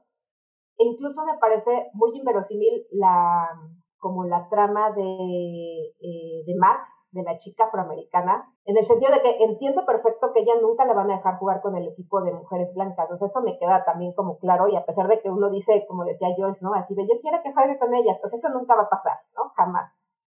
Pero lo que también siento que nunca tendría que pasar es que a ella como mujer la dejara jugar en un equipo de hombres, ¿no? A pesar de que son otra vez igual que Adia, porque además es, es de hombres, eh, es mixto, o sea, es hombres afroamericanos y hay hombres blancos. Y en algún momento ella puede integrarse en uno de esos equipos y digo, no, o sea, si, si no te dejan jugar con blancas, tampoco te van a dejar jugar con hombres. Eso me parece así como súper inverosímil. No sé si, si haya como registros de que sí haya ocurrido, pero cuando vino esa, estas, esta, pues esta otra línea de decir, bueno, no voy a poder jugar con las mujeres blancas, pero tengo chance de jugar en el equipo de hombres, dije, ah, ah, o sea, no, o sea, si hasta la fecha no ocurre, o sea, eso es, me parece todavía como más imposible. Entonces siento que, que la historia se está dando muchas libertades para contar lo que realmente quiere contar, que son las historias amorosas. Entonces, digo, está bien, o sea, ya me voy a quitar como todas estas restricciones que a lo mejor tengo como de, de que todo tenga que ser muy apegado a cómo fue en realidad, para poder disfrutarla y entonces ya más bien me, me relajé y dije, ya, ok, voy a aceptar todo lo que me estén dando. Y, y ya cuando me quité como todo eso, me quedé como que con el que el personaje con el, el que más me gusta, porque creo que es el que reúne todas estas cosas que siento que me hacen falta, es decir, este ambiente familiar, este, este trauma que produce la guerra, ¿no? La pérdida de los esposos y todas esas cosas, es lo que veo en el personaje de Clance, que es la amiga de Max, ¿no? Y entonces, y, y aparte además esta es una mujer que está buscando hacer lo que quiere que hacer eh, dibujante de cómics, que me parece así maravilloso, porque seguramente ha, de haber un montón de mujeres en la historia que estuvieron en su situación. Y no sé, o sea, eh, me parece también bien curioso que, que dentro de toda esta historia de, de beisbolistas, que yo pensaría que ahí encontraría como un personaje muy inspirador, el que me parece más inspirador porque me parece más real es este, el de la amiga, ¿no? Que es, que es dibujante. Entonces, bueno, no, no sé si quiero ya seguir porque creo que ya me clavé mucho con, con mi rant. Eh, eh, estuvo muy bien. O sea, sinceramente, creo que yo no lo había pensado así. Eh, yo sí me enfoqué como que este mundo eh, de los 40 que nos muestran aquí en A League of Their, Own, of Their Own es un mundo sí un poquito más idealizado, estoy de acuerdo. Es un mundo más bonito y es un mundo más libre, a pesar de que de todas las restricciones. Estoy de acuerdo, sí. Em, no hay tanto drama en ese aspecto. y tal vez yo no lo había procesado como tal porque realmente me enfoqué como en toda la, la felicidad y en todos los eh, arcos emocionales de las protagonistas donde su peor problema era básicamente descubrir que aman a otra chica. Entonces, creo que hay momentos clave de la serie que sí muestran em, parte de esta condición social, ¿no? Que es este, eh, cuando un monito de, de la grada les empieza a decir de cosas, este, las empieza pues como a acosar y que ellas no pueden hacer nada en al respecto. Creo que toda esa interacción sí es bastante fuerte y se siente fuerte en la, eh, en cómo se filmó y cómo se hizo en el guion. Pero como dices, o sea, es una vez y ya no vuelve a pasar en toda la serie, en los ocho capítulos. Em, creo que en ese aspecto sí estoy muy de acuerdo contigo. O sea, sí hay momentos que sí hay que darle mucha credibilidad porque como dices, o sea, sí pasan cosas feas, em, pero lo que pasa, aunque sea feo, no es tan feo como pudo haber pasado en esa época o no tiene al menos las consecuencias que pudo haber tenido en esa época. Eh, sobre todo ahí al final del episodio 6, cuando hay una redada y etc. O sea, creo que eso estuvo como muy leve, a pesar de que intentaron poner lo que pasaba en ese tipo de redadas, este realmente no, no es tan este desolador como tendría que ser. Pero creo que es un poco porque es, ese es el mood de la serie. O sea, justo como dices, ¿no, Rebeca? la serie quiere contar estas historias de mujeres descubriendo que aman mujeres. Y, y, y, sí, eso sí estoy de acuerdo, ¿eh? Que sí es cierto que no parece que tengan vidas, que sí literalmente dijeron como, bueno, niños, pues me voy a jugar béisbol, ahí se quedan con la abuela. Buena suerte. Digo, le, entendemos de la protagonista de Show, porque pues, su esposo está en la guerra, entonces pues nada, nadie la iba a extrañar ahí en su casa. Y pues Greta no tenía compromisos y así, y, hay algunas que igual. Pero pues sí, dices, bueno, ¿y todas las demás que Adelante, Joyce. Pero bueno, ah, bueno pero sí, entiendo que, justo como decías, o sea, ese es el mood de la serie. Exacto. Entonces, claro, o sea, tampoco le voy a pedir algo que a lo mejor ni siquiera intentaba hacer. Entonces, este, Sí. Pues eso, o sea, creo que como que lo que sí hay que dejar claro es que pues es una, una serie de comedia que está interesada en contar ciertos temas nada más. No, y, y también creo que el, el, contenido más social y crítica más social es justamente con la historia de Max, ¿no? Donde vemos como su mamá le dice, o sea, ¿crees que el hombre blanco me iba a dejar tener un negocio? La única razón por la que tengo este negocio es porque tengo un hombre que se puede pasar por de hombre y por eso me dieron este negocio y yo te lo quería pasar a ti porque una mujer no tiene la oportunidad en este mundo de que si no se casa, o sea, necesita tener un negocio para sobrevivir y por eso este negocio te lo estoy dejando a ti y como Max es como, ok, es que sí, pero quiero seguir mis sueños, mamá. Y así como, ¡ah! Entonces, es muy bonito, pero al mismo tiempo sí es como, chale, amiga, es que sí va a estar difícil, ¿no? Así de cómo, te explico que igual sí estaría bien hacerle caso a tu mamá, ¿no? No sé. Exacto. No, y que como dices, la, serie al final, ajá, le, le dice, ok, sí, toma tu equipo y vete con ellos a, recorrer el mundo, pero... Sí, al, fin, al, final la historia es, este, o sea, digamos que le echa porras a sus protagonistas. O sea, va, va hacia favorecerlas a ellas y está padre. O sea, siento que si lo que quieres hacer es como una historia inspiracional y, y, que seas benévolo con tus personajes, o sea, la historia creo que sí haciendo. Sí, es una serie que cuando la ves te vas a sentir bien porque sus personajes están creciendo para bien, o sea, no están creciendo para mal. Y, y les está yendo bien a pesar de que sí tienen algunos obstáculos en su camino. Y a veces creo que esos son el tipo de series que uno quiere ver, porque ya no, uno no puede estar viendo House of Dragon todos los días y sentir que todo el mundo va a matar a todo el mundo, ¿saben? Entonces... Um, Ay, aparte, hay, hay, algo que a mí también me, a mí sí me, me, sorprendió bastante porque no me lo esperaba en absoluto y, y a lo mejor, este, no sé ustedes quién platicar de eso, que es el personaje del tío Bert, o la tía mm, Bertie, porque a mí e, eso, o sea, esa caracterización, esa sí no la recuerdo como en ninguna otra serie, película ambientada en esa época, y me parece sorprendente, porque seguramente sí había, eh, pues, personas, no, sé si podríamos hablar que, esta tía Bertie, que, en realidad es el tío Bert, sea una persona trans, ya en esa época, o, o si sea como una libertad así como pues muy amplia, ¿no? Que se tomaron los creadores. Pero en todo caso, a mí me sorprendió mucho para bien ese personaje. Sí, tal vez ahí sí tendríamos que hacer un poco una investigación de campo, pero creo que en este momento sí le podemos llamar una persona trans, definitivamente. Eh, sabemos que había, sobre todo en esa época y en anteriores, este, personas, bueno, había mujeres que sí se vestían como hombres para eh, crecer en sociedad y para poder tener algunas profesionales, ser profesionales, personas profesionales, pero sí tenemos también gente, este, personas que sí hacían esa transición porque sí sabían que eran hombres y que eh, tenían que hacerlo como tal para hacer lo que ahora somos, sabemos que se bueno, nos referimos a como personas trans. Entonces, en este caso el tío Bertie creo que sí se podríamos definirlo como una persona trans.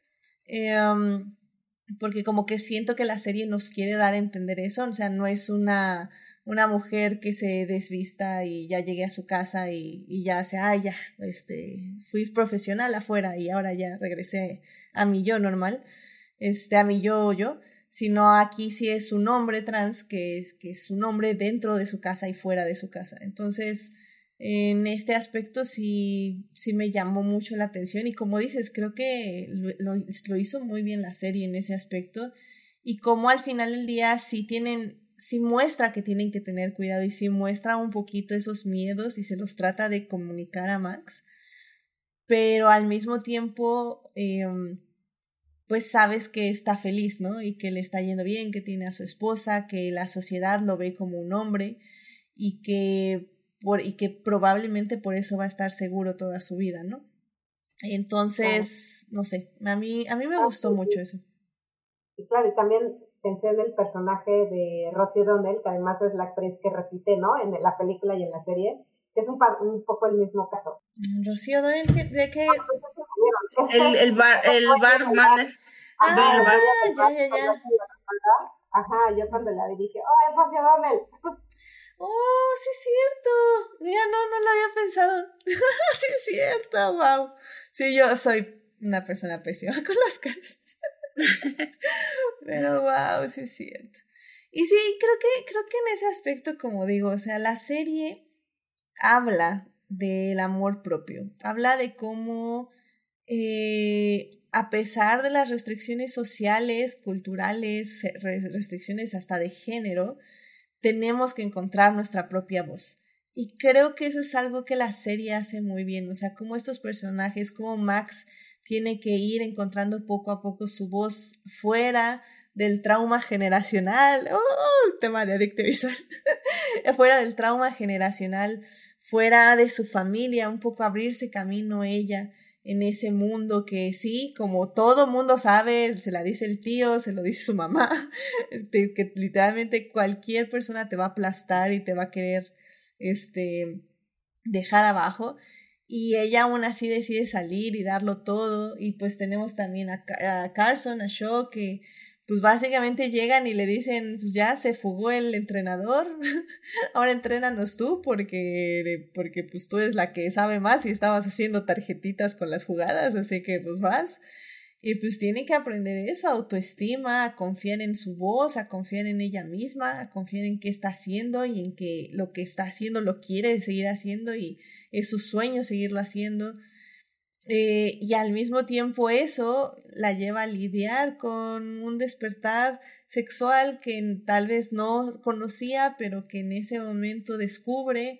Entonces, creo que es muy bonito en ese aspecto. O sea, la serie hace muy bien este tipo de arcos. Tal vez sí, como decimos, eh, el mundo es un poco ideal, eh, idealizado, por decirlo de alguna forma, pero creo que nos podemos identificar mucho con sus personajes, ¿no, Joyce? Sí, eh, yo, yo lo que te iba, a decir hace rato de lo que, de que comentó Rebeca, eh, em, a mí lo que me, o sea, mi razonamiento respecto a ese como que ausencia de drama, eh, es porque sí, yo pensé, se lo quisieron quitar a esta parte de las pitches, en el sentido de que se lo llevaron todo para Max, este, como este drama, pero pero, o sea, lo que yo, lo que yo pensaba, no sé, y, ya estaba ahorita como que pensando, y digo, mejor estoy mal. Eh, he, escuchado entrevistas eh, diciendo que se apegaron, o sea, se tomaron muy en cuenta la voz de esas jugadoras, bueno, obviamente de las que sobreviven, ¿verdad? No deben de ser tantas, de las jugadoras que, que estuvieron en esa liga, o de, o de quien tenía sus memorias, o de quien, no sé, quien, quien las investiga, quien las investigó en su momento, sobre quiénes estaban en esos equipos y que, spoiler alert, sucede que eran en su mayoría mujeres queer. Entonces, cuando yo hacía las cuentas, dice, bueno, es que igual no eran tantas las que estaban con hijos, o sea, que igual sí podían obviamente tener hijos y ser queer, ¿no? Y darse cuenta, o bueno, X. Pero sí, o sea, este fue mi razonamiento, ¿eh? O sea, ojo, igual estoy mal. Y, y, y claro que ya narrativamente es otra cosa, porque igual, pues sí, como dice Rebeca, ¿no? Pues sí, sí está en el personaje de Shirley un poco, pero pues su personaje es cómico, entonces no te lo tomas tan, ok, ella es bien conservadora y las va a acusar, pero pues te estás riendo al respecto. Entonces, pues sí, sí veo la falta de, ese conflicto ahí.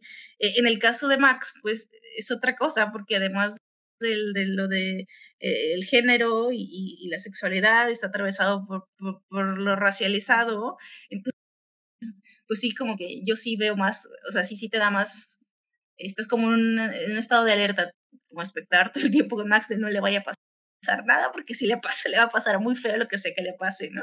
Que de hecho, pues sí le pasan cosas. Y, y bueno, algo que, que, quería mencionar es que el título de la, tanto de la película como de la serie, pues obviamente está basado en, en el libro de, de Virginia Woolf, de una, de una habitación propia, perdón, que, que, que, que habla de esta eh, posibilidad de tener o una habitación propia o una o 500 libras al mes para poder escribir y hablar de la independencia de que puedes tener como mujer eh, para generar bueno ella hablaba de ella hablaba de, de la asociación de la independencia de la mujer con la creativa con la libertad creativa.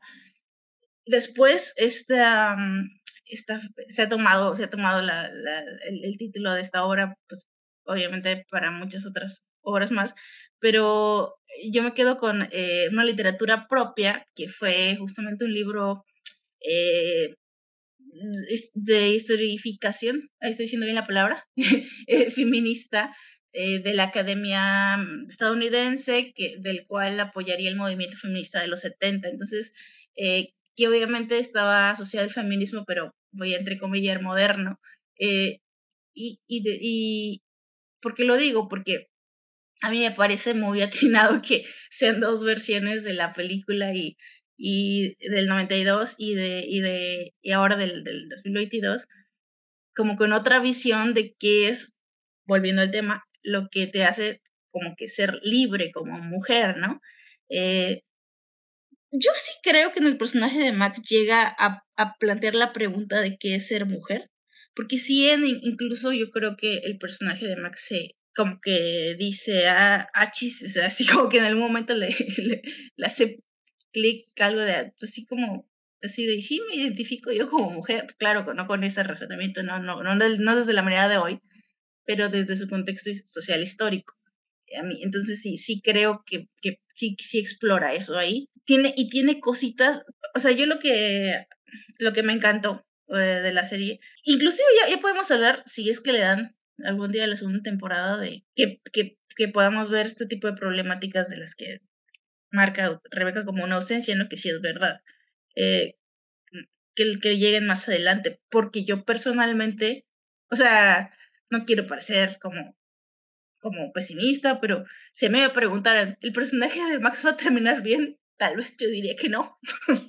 o sea, en el sentido de bien en relativo, en relativo a lo que justo decían de sus sueños y de la realidad a la que va a tener que enfrentar, ¿no? Y, y, y no sé, a mí me, me, me, parece como muy hermoso esta escena de que sí, que es, que es un poco graciosa entre clans, que yo también amo y es mi personaje favorito, ahorita hablo de clans. Eh, cuando están persiguiendo los, los cangrejos, sí son cangrejos, los jaivas, lo que sea que están persiguiendo, que quieren comprar y no, no lo pueden comprar y la escena está totalmente de tipo racista, que pues para Max era una cosa cotidiana que no la dejaran ni siquiera le responde, o sea, ella quiere comprarlos y ni siquiera le respondes, como no estás ahí, vete ya, no te voy a hacer caso. Y, y que ella le, o sea, no, no es de que, iba a decir Abby, el, personaje de Abby Jacobson, pero bueno, no, no le dice, ah, sí, yo, yo te compro los cangrejos, no, es como, ella estaba aquí formada primero. Y, y aparte no se lo dice así como, dice, aquí estaba aquí, o sea, ah, X, ella, está, ella de hecho estaba ya nerviosa por otro asunto, ¿no? Ni siquiera se había dado cuenta, o sea, ella no estaba al tanto de, del problema, súper problema racista que estaba ocurriendo ante sus ojos. Entonces le dice, ve tú. Y, y yo había leído que esa es una forma como de, como que de, eh, ¿cómo se dice?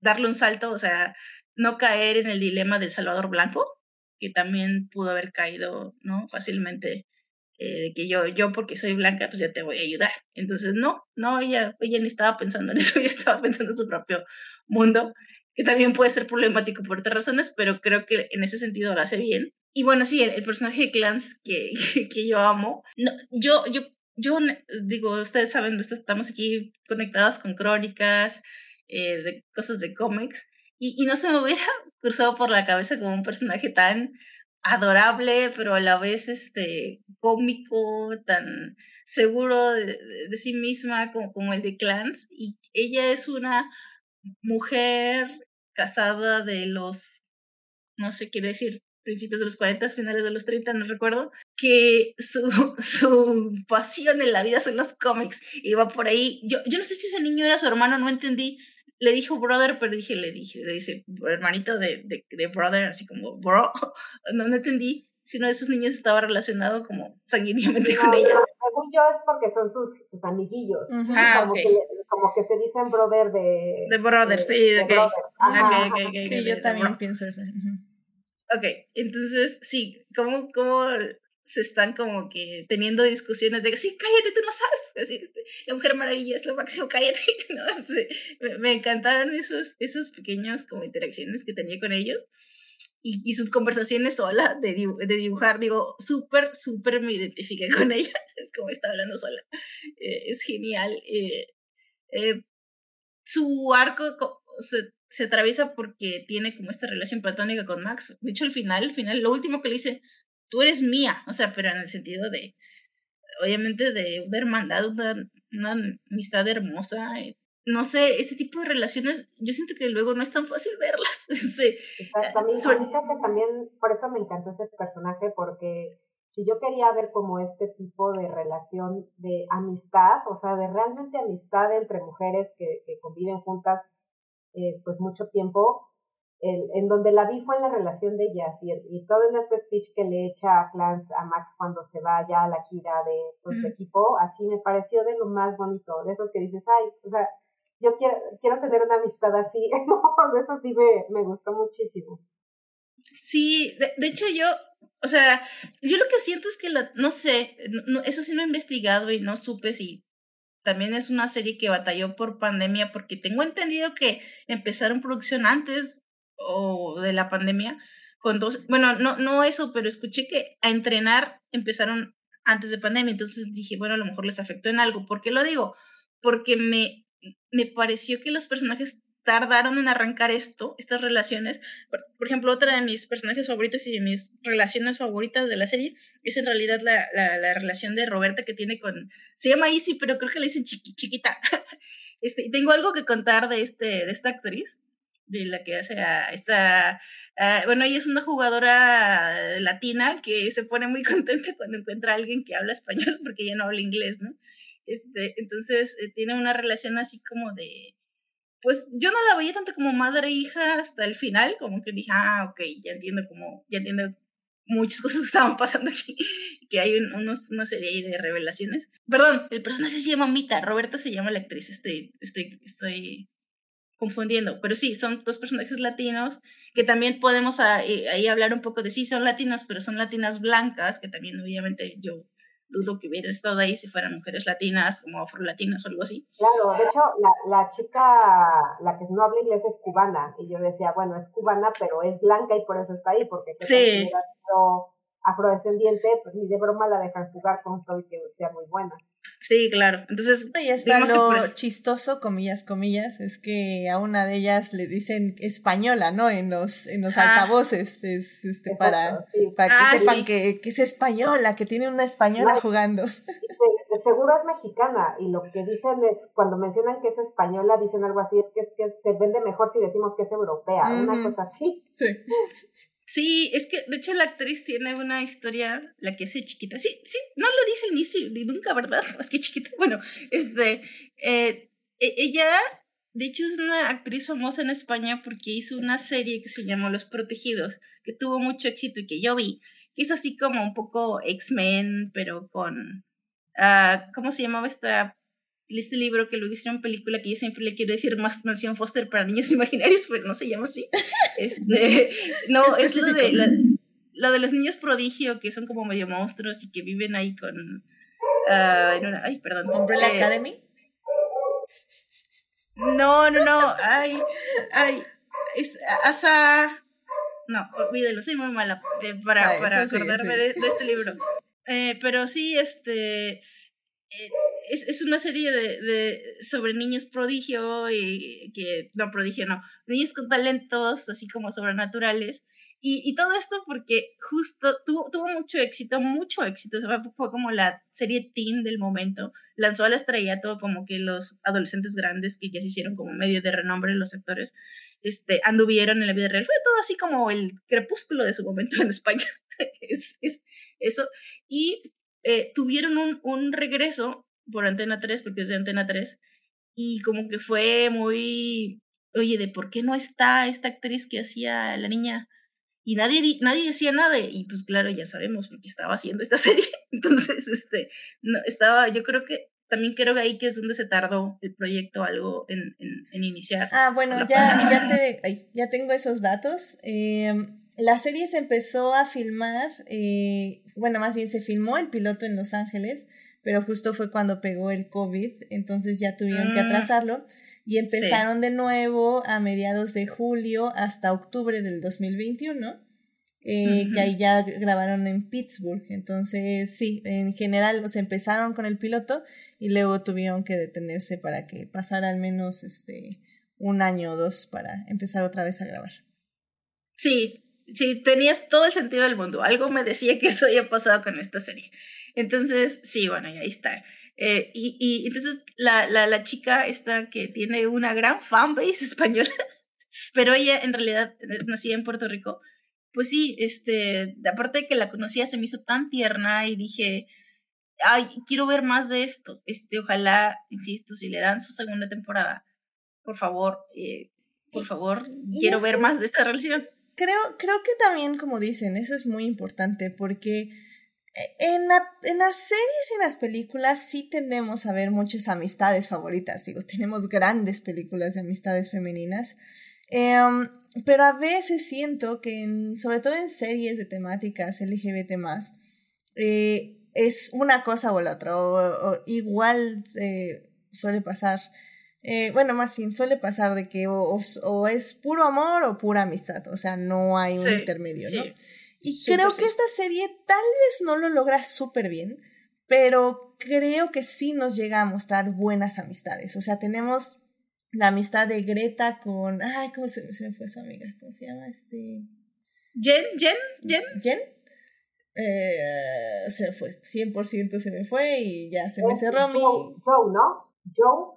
Ah, Joe. Joe, Joe. De, Joe de Luca, de Luca, sí, sí. Sí, sí, Joe. Greta y Joe, pues tenemos a, como ya decían, a Max y a Clans, y este, tenemos estas amistades también entre, ahora sí que las dos que hablan español. y también tenemos justo esta, ay, no, es que hay, hay muchos nombres, soy una persona real, pero hay otra amistad ahí también muy buena.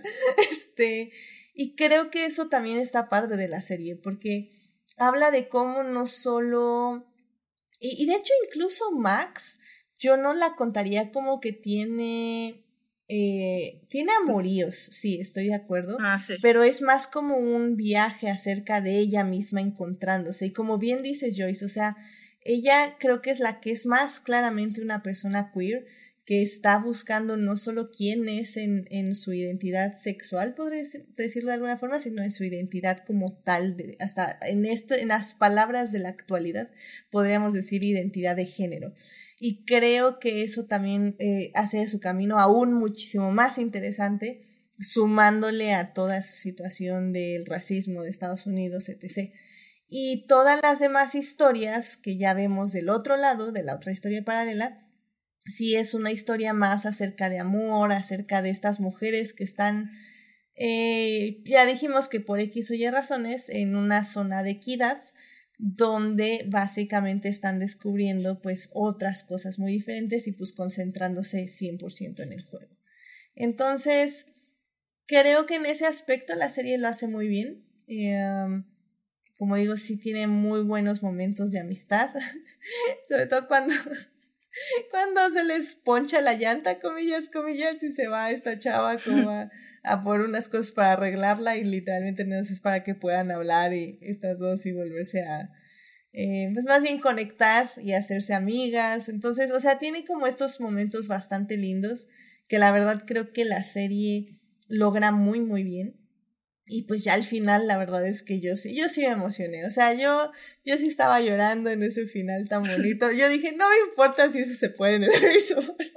porque hasta yo lo dudé. Ustedes síganme si sí se puede, porque yo lo dudé grandemente. Una, mala noticia, creo que Vid no lo sabe, no sé si, me imagino que Rebeca sí lo sabe. Eso pasó. Entonces ah. estaba plagiado, plagiado totalmente. Y, y a mí personalmente se me hizo un poco apurado porque cuando pasó dije, ah, ya sé qué va a pasar. Pero sí, este, pasó en un juego, pues igual, no, no, no era colegial, ese era de high school. que igual la chica se, se, se reventó un ligamento y ya no podía caminar, pero por las reglas del juego tampoco podía continuar, entonces se tenían que quedar ahí porque no se podía hacer nada, no hay una regla que decía si el jugador se... eso entendí. Si el jugador se lastima y no puede correr las bases, o sea, eso no, no hay. Sí, no hay. Entonces no estaban paradas todas porque no se podían, la, la pobre lesionada y, y pues entonces lo que hicieron las jugadoras del equipo contrario fue justamente tomarlas, tomarla y hacer que pisara todas las bases. No, no, yo estaba llorando. O sea, me encantó, me encantó, gran momento. Este, lo único que, o sea, yo dije, bueno, ¿por qué nadie entra a ayudarle? Dije, bueno, chance es como en el fútbol de que no pueden entrar a la, al área si eres del otro equipo. O sea, la verdad sí tienes que suponer, o sea, si no sabes nada de béisbol, tienes que suponer muchas cosas. Sí, sí, sí. Entonces sí dije, ay, pero sí, yo, yo estaba aplaudiendo al final. Sinceramente me gustó mucho. No, sí, fue, fue bonito, fue bonito. Porque pues involucraba la amistad de, de estos jugadores. Y eso, y, también... Además hacen una, siento como una analogía linda con la película, porque en, en la película eh, eh, sucede que las dos hermanas que antes jugaban en las pitches las separan, que es un poco lo que ocurre aquí, ¿no? Una de ellas se va al equipo rival y entonces en la película original se enfrentan las dos hermanas y, una, una gana, la otra pierde, obviamente, pero la que pierde al final se ve feliz porque sabe que su hermana tenía muchas ganas de ganar y como la ve ganando, pues está contenta por ella. Y creo que es un poco lo que pasa aquí, o sea, sabes que las pitchers no ganaron, ¿no? Que es, que es como el equipo que nosotros en teoría estamos siguiendo, pero están felices porque su amiga, que es, aunque esté en el equipo rival, gana y sigue siendo su amiga a pesar de que estén, ¿no? A pesar que sea como su oponente en el juego. Entonces, creo que eh, conserva esa, esa cuestión como del mismo espíritu que traía la película y aquí lo hicieron de otra manera y me gustó, me gustó que lo hicieran de otra forma, o sea, que le cambiaran un poco ahí el, esta rivalidad, ¿no? Y, que, y de cómo la, la, la amistad es más importante que, el partido, ¿no? Esa, creo, que, creo que sí lo, lo supieron conservar de una manera muy bonita. Ergo, yo llorando al final. no, es que al final del día creo que eso es lo que funciona mejor, porque sobre todo con el personaje de Greta, creo que hay mucha evolución desde su pensamiento de, de esta relación tóxica que tiene con su amiga, de que sí quiere mucho a su amiga y su amiga la quiere mucho a ella, pero al final del día eh, se da cuenta que lo único que está haciendo es atrasarla y que están huyendo de algo que no se puede huir, ¿no? Entonces, creo que me gusta mucho que al final del día Greta como que llega justo como a la conclusión de, ok, que ella tiene que continuar su camino sola, que tiene que aprender a, hacer las cosas, a liberarse un poco de sus miedos y, empezar a vivir fuera de esto y, pues que su amiga gane eh, fuera de su relación con Greta, de su relación de amistad, creo que también me pareció muy, muy bonito porque es muy liberador también para ella. Entonces, 10 de 10. Excelente Este, pues bueno, miren, ya para casi concluir, vámonos, yo creo que ya a la tercera parte de este programa para pues ya hablar un poquito de, de por qué es importante tener este tipo de narrativas en la televisión. Así que vámonos para allá.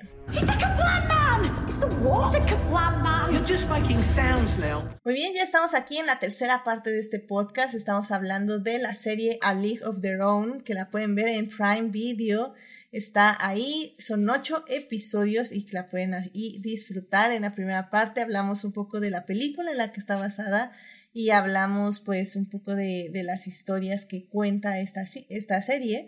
En la segunda parte ya hablamos de la serie como tal y en esta tercera parte vamos a hablar un poco de por qué es necesario tener ese tipo de narrativas, porque la representación importa básicamente. que, que, siempre le hemos dicho en Adicta Visual y lo seguiremos diciendo forever and ever and ever. Eh, pero Joyce, me parece que tú tenías algo que decir al respecto. Sí, eh, digo, por ahí, por ahí se tocó un poco el tema cuando hablamos de estos especiales vampíricos, de justo lo que a veces, creo que, digo, no quiero hacer como es que la prensa, pero a veces los medios crean como ciertos eh, lugares comunes que parecen ya cliché, eh, quiche o algo así, que, que dices, ah, esto ya lo vi, hay, hay como, yo tengo que investigar, estoy segura que hay un, hay algo que, hay algún término o algún para esto de que se crea, ah, como el efecto Mandela, ¿no? Es de, que es algo que pasó pero no pasó, que todo el mundo jura de, de que, de que algo sucedió eh, como en la inconsciente colectivo de la humanidad y pues no, no es así. Entonces creo que pasa con ciertos tropes. En, en ese episodio que hablo, estábamos hablando de Drácula, de Bram Stoker, y yo decía de la, la polémica que hubo con la serie de Netflix de First Kill, porque, pues sí, reconociendo que no es para nada la gran serie, ni, ni tiene el mejor presupuesto del mundo, también tiene cosas muy, muy rescatables, y sin embargo, muchas de las críticas que se hicieron, y sobre todo una que venía de un medio muy serio, que no quiero fallar en decir, pero quiero decir que era de Hollywood Reporter, pero no sé, tal vez era Variety, no me acuerdo, diciendo que las audiencias o los críticos estaban cansados de ese tipo de, de, narrativas de, de amantes eh, eh, vampiresas. Y entonces como que dijeron acá eh, los fandoms sáficos y los críticos del mundo sáfico, eh, perdón, a ver, dime cuántas otras hay, así. Y, y, cuando, dije, cuando decimos otras, nos referimos a no las del male gaze, del folletín eh, erotizado como producto creado para el hombre blanco heterosexual. Estamos hablando de historias bien hechas por y para mujeres queer. ¿Cuántas de estas hay? Creo que esto es el caso. Ah, yo estoy aterrizando aquí en esta serie. Ok, ya este, no es perfecta, no es una serie perfecta, pero que tiene muchos aciertos, sobre todo para en, temas de representación, porque partiendo del hecho de que el, la sala de guionistas está, es diverso, está, está mujeres de color, mujeres queer, eh, creo que nada más es un hombre, el guionista, eh, y creo que es gay, creo. Eh, pero tiene muchos, tiene mucha diversidad su, su sala de guionistas. Eso, digo porque quiero hablar de CW, eso no te garantiza como que vas a tener un buen producto, pero te hace más altas tus expectativas, tus probabilidades de que tengas una mejor representación. Obviamente, si, le metes más presupuesto, seguramente vas a no nada más a contratar un grupo de guionistas eh, diversos, sino un grupo de guionistas diversos y talentosos. Pero eso ya depende de la lana que le metes a tu proyecto. Entonces, este, esta serie League of Their Own de, de, Amazon de Prime eh, tiene eso. Eh, tiene unos guionistas diversos y tiene un respeto por los eh, lugares comunes y clichés que se, se, conocen y que se odian en, en, por, por, la audiencia LGBT. Entonces, no, en ese sentido, yo no he leído nada de que cometa un, un pecado capital eh, contra estas, este tipo de tropes que les llaman en inglés o, o, clichés que ocurren. ¿Por qué lo digo? Porque ocurren siempre. O sea, así sea, no, es que te la venden como esta película que, con la representación, sobre todo para audiencias áficas de mujeres queer, sobre todo para mujeres queer que son de color, pasa. O sea, de verdad pasa. Este, pasa mucho y las audiencias ya están hartas este, de esto y esta serie no cumple cabalmente con no caer en nada de esto y lo hace de una manera, o sea, que la ship más, más adorada que he visto en, desde Supercorp ha sido la de la de Shaw y la de ay se me fue su nombre ella sí es de Greta. Greta sí entonces yo creo que no esas cosas no pasan por casualidad está bien construido está hay cosas que, las, que la audiencia pedía ver. Obviamente tiene un montón de problemas esta en, en, la, en el sentido de que pues ni siquiera están, están juntas o algo así, no terminaron juntos la temporada, ¿no? No, no, obviamente por eso digo que se haga la segunda temporada, pero cuando haces estas cosas bien y no eres como CW diciendo que lo haces y, y no lo haces, es, es algo, algo mm, quiero decir refreshing, pero no, no es refrescante, es como algo que conecta, porque dices, ah, pues sí, esto es lo que siempre me venden, pero nunca me dan, entonces aquí me lo están vendiendo, y ni siquiera me lo están vendiendo, porque no es tan así como que se esté vendiendo así la serie, pero, pero me lo están dando, y vaya que me lo están dando, porque me lo están dando con, con, con, mujeres afroamericanas, me lo están dando con las protagonistas. Ah, que por, por cierto, eh, este es un gran ausente de la película, ¿no? O sea, que no está ahí en la película, aunque a todas luces debió estar en la película. Es un, es un asunto que por, por razones de que en esa época, pues obviamente en, una serie de, de con estrellas como tipo de Tom Hanks y Jenna Davis en los 90, pues no iban a poner una relación lésbica o sáfica queer ahí en la, en la, en la película, ¿no? Entonces, pero pues sí, insisto, te vas a la historia, pues estos equipos estaban formados.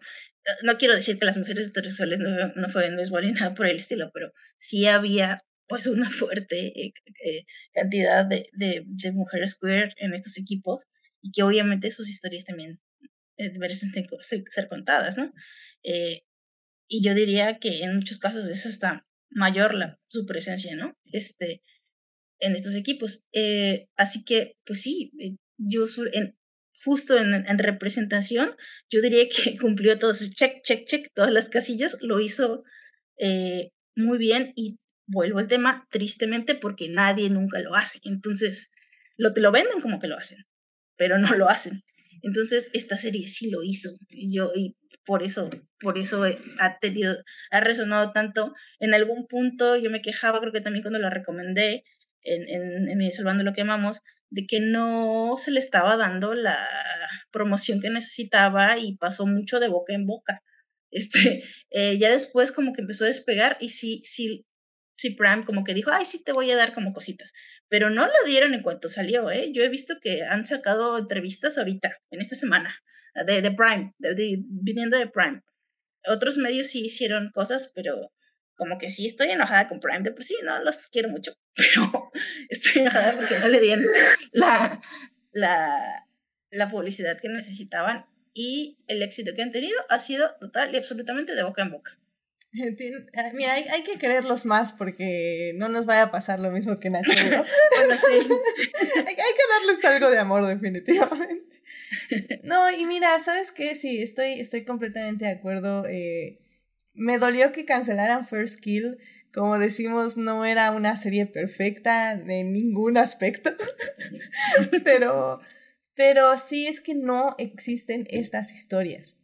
Y, y por eso también cuando hablamos aquí, cuando vi Our Flank Meets Dead, o sea, realmente Taika Waititi, me acuerdo, y el showrunner que ahorita se me olvidó su nombre, este, eh, que, que, estaban como sorprendidos de, ay, es que no entiendo cómo no sabían que nuestros dos personajes eran Endgame. Y, y todo el mundo así como, porque nunca son endgame, siempre mueren, los personajes gays siempre mueren, nunca son endgame, así que cómo no quieres que estemos literalmente gritando de emoción y de alegría, o sea, y creo que la única parte como muy cliché de esta serie es justamente en el momento donde están más felices, en el lugar más feliz, en el, eh, ahora sí que en el escondite LGBT, etc. Este, ah, tiene que llegar la policía porque siempre ah, llega la fucking policía. Y eso me enojó muchísimo, sinceramente. Pero bueno, como decimos en esta serie, lo que es lo malo no es tan malo, o sea, al menos no no hay como muchísimas consecuencias, al menos para las personas que conocemos, evidentemente. Sí, no decir, para los Sí, de lo que pasó con nosotros, mm, pues ya no me imagino cosas bonitas, ¿verdad? Sí, exacto, pero al menos la, la, el personaje que conocemos, que es este la amiga de Greta, que siempre se me olvida su nombre, este... Yo, yo. Yo, de Luca. Este, siempre, bueno, sabemos que resulta bien gracias a la teniente, pero, pero sí, de, de las demás personas, pues no sabemos, ¿no? El punto es que a pesar de que tiene ese cliché y como dices, este ship sí tiene muchos problemas, porque sobre todo Greta tiene muchos problemas, em, creo que es bastante lindo y, y, literalmente no tengo ninguna otra serie con que comparar esta serie en ese aspecto de representación. Em, así que me parece increíble, o sea, que estemos ya viendo más productos, yo espero que lo sigamos viendo. Eh, por eso también se me hizo muy importante hablar de esta serie, no solo porque la disfruté mucho, sino porque también realmente estos son dodos en, en la selva, o sea, realmente no, no los vemos tan seguido y creo que se pueden disfrutar bastante. Sobre todo eso, porque estamos viendo otras experiencias de vida, no estamos viendo la misma narrativa de siempre, que ya hemos visto 1500 o 1700 veces. Eh, y, y creo que eso es importante y, y ya, y como digo, sí creo que es una buena serie, así como para ir hacia las conclusiones. O sea, la verdad a mí me, me encantó, me divirtió, me la pasé muy bien. Eh, sí, ahorita Rebeca nos hizo favor de prender un poco ahí el análisis narrativo histórico, lo cual está súper bien, también hay que criticarle eso, claro que sí. Em, pero creo que sí es de esas series que si apagas un poquito todo el análisis súper in deep, así como súper exacto, la verdad es que la puedes disfrutar mucho también, como ya nos dijo Rebeca que la disfrutó. Entonces, pues sí, Rebeca, eh, adelante, adelante. Sí, Sí, no, sobre todo si, si uno se concentra en, en, lo que la historia realmente quiere contar, ¿no? es lo que les decía, o sea, una vez que dije, a ver, no, espérense, esta serie no es de béisbol, ni nada, ni es de la condición de las mujeres, sino de, sino de estas, cómo surgen estas relaciones amorosas de, de varias de estas mujeres en un contexto determinado, creo que a partir de ahí la serie lo hace muy bien, o sea, estoy de acuerdo en, todo lo que, es, lo que dicen ustedes, que, que la representación me parece que, que, lo hace de una manera como natural, ¿no? O sea, creo que el hecho de, de tener este, guionistas mujeres, ¿no? Una showrunner, showrunner mujer, este, no sé, que, que haya como, que se siente en, en escritura, que está hecho desde, desde un punto de vista eh, no, sé si utilizar como la palabra respetuoso, porque no creo que sea como de, oh, lo que estamos haciendo con respeto, sino más bien como con cercanía. O sea, se siente como una cercanía y una empatía hacia lo que están contando y a sus personajes que hace que se sienta de, que se sienta natural. O sea, no, no, no se venden ni se siente como una serie así de, oh, les vamos a contar esta historia LGTB más, no, véanla. O sea, creo que tampoco tenían como esa intención, sino más bien contar esta historia de, la manera más, más natural posible. Y así, o sea, entregándonos las, este tipo de historias de esta manera, creo que se logra una empatía y un encariñamiento con los personajes mucho más, mucho más orgánico que el que se logra con las, con las series y las películas que son muy obvias en esa intención o que intentan serlo y que no lo logran, ¿no? Y creo que aquí lo hacen de una manera tan natural que lo logran de una manera natural y orgánica. Entonces creo que eso me gusta de la serie. Si esa era su intención, o sea, si era por, el, irse por el lado de contar este tipo de relaciones entre mujeres, creo que lo, lo hacen muy bien. Y, y, les, y como les mencionaba, a mí, por ejemplo, me gusta mucho eh, el personaje del tío, ¿no? El personaje de Rosie O'Donnell, porque son, son personajes que uno no ve comúnmente y mucho menos en historias de época, pero también las muchas eh, personalidades que puede tener una mujer eh, que no necesariamente determina su preferencia sexual. No sé si me explico. En el sentido de que estamos viendo mujeres que son, que se ven masculinas, pero otras mujeres que también son muy femeninas. Y estas, este tipo, o sea, todas estas mujeres, todo este espectro de mujeres, desde la muy femenina hasta, hasta la que ya se identifica como hombre, es como un espectro súper amplio que me parece que, que, la serie los cubre todos y lo hace como de una manera como, como orgánica, ¿no? Y eso me parece muy rescatable de, de su historia.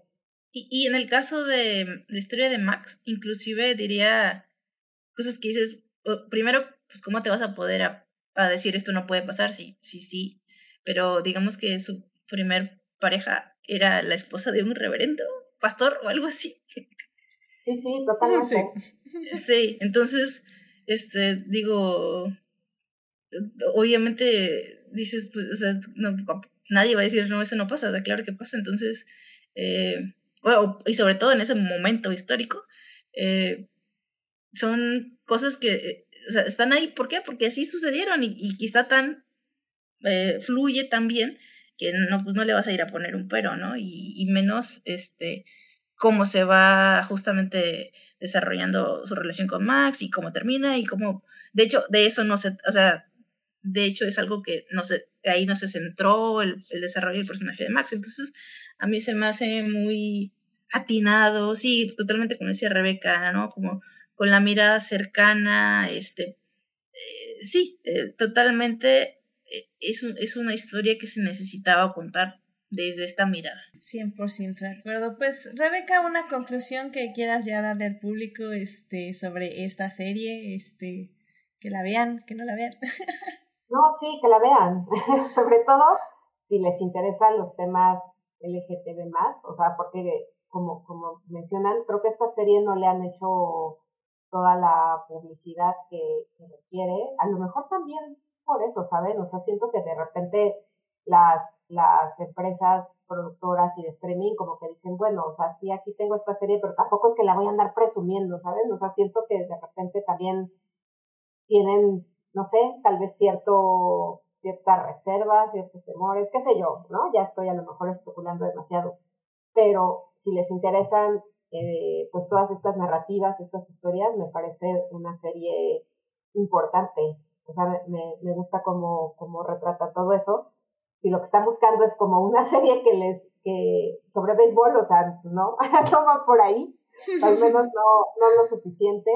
Pero, pues bueno, al final es bonita, es anecdótica. Ah, y algo que sí me gustó mucho es que sí rescata, o sea, tiene así como easter eggs, ¿no? Que, que rescata de la película original porque pues, saca a relucir esta frase que en la película original, en la película dice Tom Hanks y que aquí dice otro personaje así de There's no crying in baseball, ¿no? Y también ciertas cosas como cuando eh, aquí lo hace Sean y en el personaje, eh, en la película lo hace el personaje de Gina Davis, que es hacer como una, una atrapada por atrás de la espalda, Mm. cositas, así detallitos que, ah. que, que hay en la, que, hay en la película que tienen que ver con el juego de, de béisbol, aquí lo rescatan como, como especie de guiños. Entonces eso está simpático porque si uno tiene la película en mente, en cuanto lo ves en la serie lo recuerdas, así dices, ah, claro, como en la película. Entonces eso se me hizo como chistoso. Ah, ah el... sí. sí. no, no, eh, no, nada más, es que estaba viendo una cosa que me pareció como muy, muy curiosa que yo no sabía. Es que ahorita que estoy viendo como las cosas en el Movie Database sobre la película, que es del 92, vi que en el 93 hicieron una serie de seis episodios basada en la película. Que obviamente, pues nada más toda una temporadita de seis episodios porque seguramente fue malísima, pero intentaron hacerla este, muy, pare o sea, con los mismos personajes. Incluso hubo actrices que repitieron su, su papel de, de la película en la serie pero pues no, o sea, no pasó de esos seis episodios. Yo no, no tenía idea, hasta ahorita me acabo de enterar que eso, que eso ocurrió.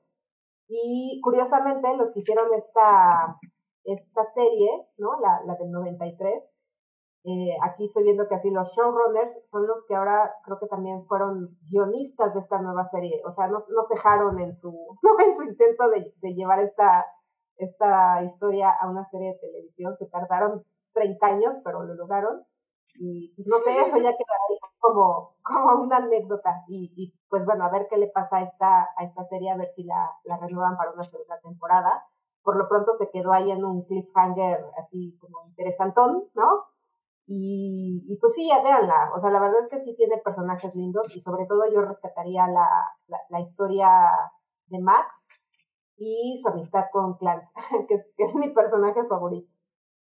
Sí, mira qué dato curioso. Muy bien, muy bien. Este, no, yo tampoco sabía. Qué interesante. Yo, yo creo que Rebeca acaba de desbloquear un recuerdo.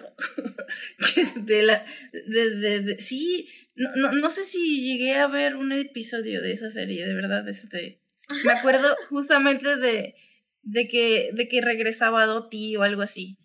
Sí, sí, sí, es que estoy viendo que son los mismos personajes. O sea, obviamente ya es Dottie y su hermana son otras actrices, pero igual también sale el mismo personaje que interpretó Tom Hanks, y, o sea, tiene los mismos nombres. Yo creo que sí. quisieron hacer como una extensión. Sí, ah, yo quería decir, yo quería decir que algo que me gustó mucho y que sí me dio como sentimiento de, de la, eh, sí es el último episodio me parece de, la serie, cuando cantan la canción, que ah, también se canta. Claro, también es la misma canción. Sí, es la misma canción, pero es como que a capela, ¿no? Este, en, el, en la serie sí, sí, ese, momento fue también, uy, sí, sí, me fue el corazoncito. Y algo que quería decir, que se me había súper pasado, eh, justamente a raíz de la, el estreno de la serie, una de las que, jugadoras originales de esa liga que todavía vive, que debe tener cerca de los 100 años o algo así, salió de closet por primera vez en su vida, después de ver la serie. Eh, sí, entonces, wow. Dices, pues para esto sirve la representación. La representación importa, claro que sí. Sí. Ay, qué bonito. Y bueno, y bueno, digo, eh, un poquito el tema, eh, justamente lo que decía Rebeca de ese guiño de que cuando Carlson te atrapa la, la pelota como por la espalda, Creo que otra cosa que esperaba más en esta serie eran ese tipo de movimientos, porque me acuerdo que en la película justo hacen como todas esas acrobacias para atraer el público. y, y, justo aquí en la serie no lo hacen porque, como dice Rebeca, pues parece que en esta serie nunca les faltó el público, que el público llegó porque, pues sí, desde el primer partido querían ya ver béisbol y no importaba que fueran mujeres.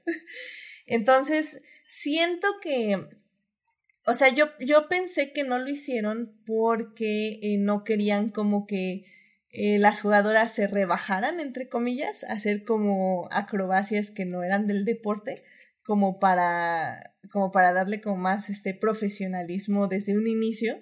Em, pero no sé, o sea, siento que fue eso, tal vez hasta fue por tiempo, ya cuando ahorita que discutimos todo esto, tal vez fue porque no, pues no, no, no nos interesa explicar cómo llegó el público, nada más llegó y ya. Entonces, este, pero quién sabe, creo que, creo que fue lo único que sí también me, me saltó de, de la película a la serie, pero en fin, detalles, sí. Pues Joyce, una última conclusión que quieras dar. No, no, este, eh, este, de eso que, comentaba, ¿no? De lo de, no, a, a, mí, tengo que decir algo, no, no sé, tal vez Rebeca pueda eh, encontrar esto. Yo, yo, yo no encuentro como una afinidad, no en, el, los deportes, porque insisto, yo, yo, yo sí soy muy de ver muchos deportes. En un momento de mi vida llegué a ver hasta golf, imagínense. Este, eh, pero a veces el ambiente que se crea dentro de los equipos, y tal vez estoy hablando mucho de fútbol, porque este, no, es, es lo que conozco más, pero también estuve en taekwondo y en otras cosas. Eh, no, no me gustaba como este ambiente tipo sororidad gringa, sobre todo de hombres, como este de que sí, sí, te, te, tratamos horriblemente, pero a la vez también si, si haces algo malo, te vamos a cubrir las espaldas, sobre todo si es malo, o algo así, no sé cómo decirlo, como muy cliché, ¿no? A veces no me, no me gusta a. No, no digo que pase en todos lados y seguramente habrá equipos y sobre todo en estos días muy sanos, con relaciones muy sanas. Pero esta cultura del deporte que a veces pasa mucho, no me gusta y ya ni le quiero echar encima como que de donde los entrenadores generalmente mayores andan con sus jugadoras, perdón, pero estamos hablando de cultura del deporte, este, es, es algo que sí sucede, o sea, tristemente, ¿no? Eh, me imagino que aquí en México como en el resto del mundo.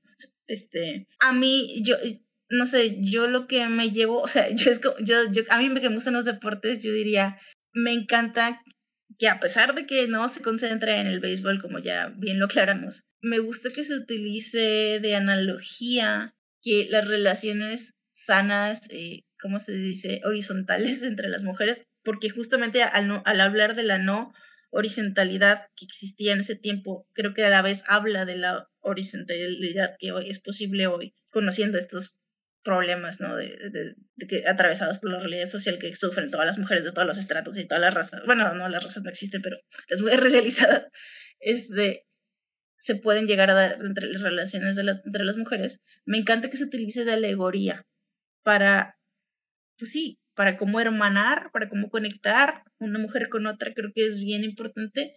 Es algo que yo, sobre todo, o sea, si, si bien hablando que la representación es muy importante y pues es uno de los puntos altos de la serie, también me quedo con esto otro, ¿no? Eh, entiendo por qué la serie no me muestra, o sea, lo que dije al principio, que, que me encantaría a mí que, que Clans y Max hicieran amigas de las piches. No va a pasar porque eso no, pues no, no está tirándole a eso porque no lo, un momento histórico no lo puede abordar. Pero a la vez resuena con mi presente y digo, yo sí quiero eso, o sea, yo sí quiero conocer a una clase y la Max y ser amiga de ella, ¿sí me explico? Ah, este, como que eso, eso, eso es a mí lo que me deja, me deja como una cosita así dentro de mi pecho, eh, que, es como si yo quiero así tener algo bonito así. Entonces, quiero seguir viendo ficciones que me lo cuenten así.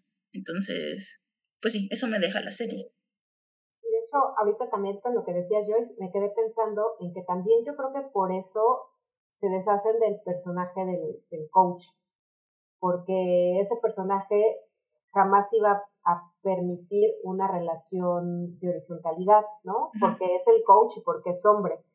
Y estoy pensando que una vez que se deshacen de él, pues tiene que subir Carson a ser la coach, pero no es la coach que está por encima de todas, sino que en algún momento, a pesar de que pues, primero la, la chaperona le dice así, no, tienes que imponerte, bla, bla, bla, se da cuenta que la manera de relacionarse con sus demás compañeras es a través de una relación muy horizontal.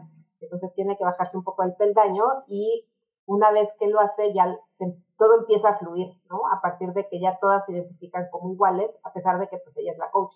Y yo creo que ahorita por eso siento que, que, que, era importante deshacerse del personaje del coach hombre, porque si no, eso no hubiera podido ocurrir. Sí. Amén. Porque siempre alguien hubiera sido la favorita, ¿no? O, la, la, hubieran identificado como tal, que es lo que pasó al inicio. Entonces. y, a pesar, y además, él nunca se iba a poner, como les digo, eh, él nunca se iba a bajar de su peldaño, jamás. Exacto. Sí, de hecho, sí, no, creo que no lo pudieron haber dicho mejor. Ay, pues bueno, ya saben, querido público, A League of Their Own está en Prime Video, son ocho episodios y pues sí, vayan a verla ya.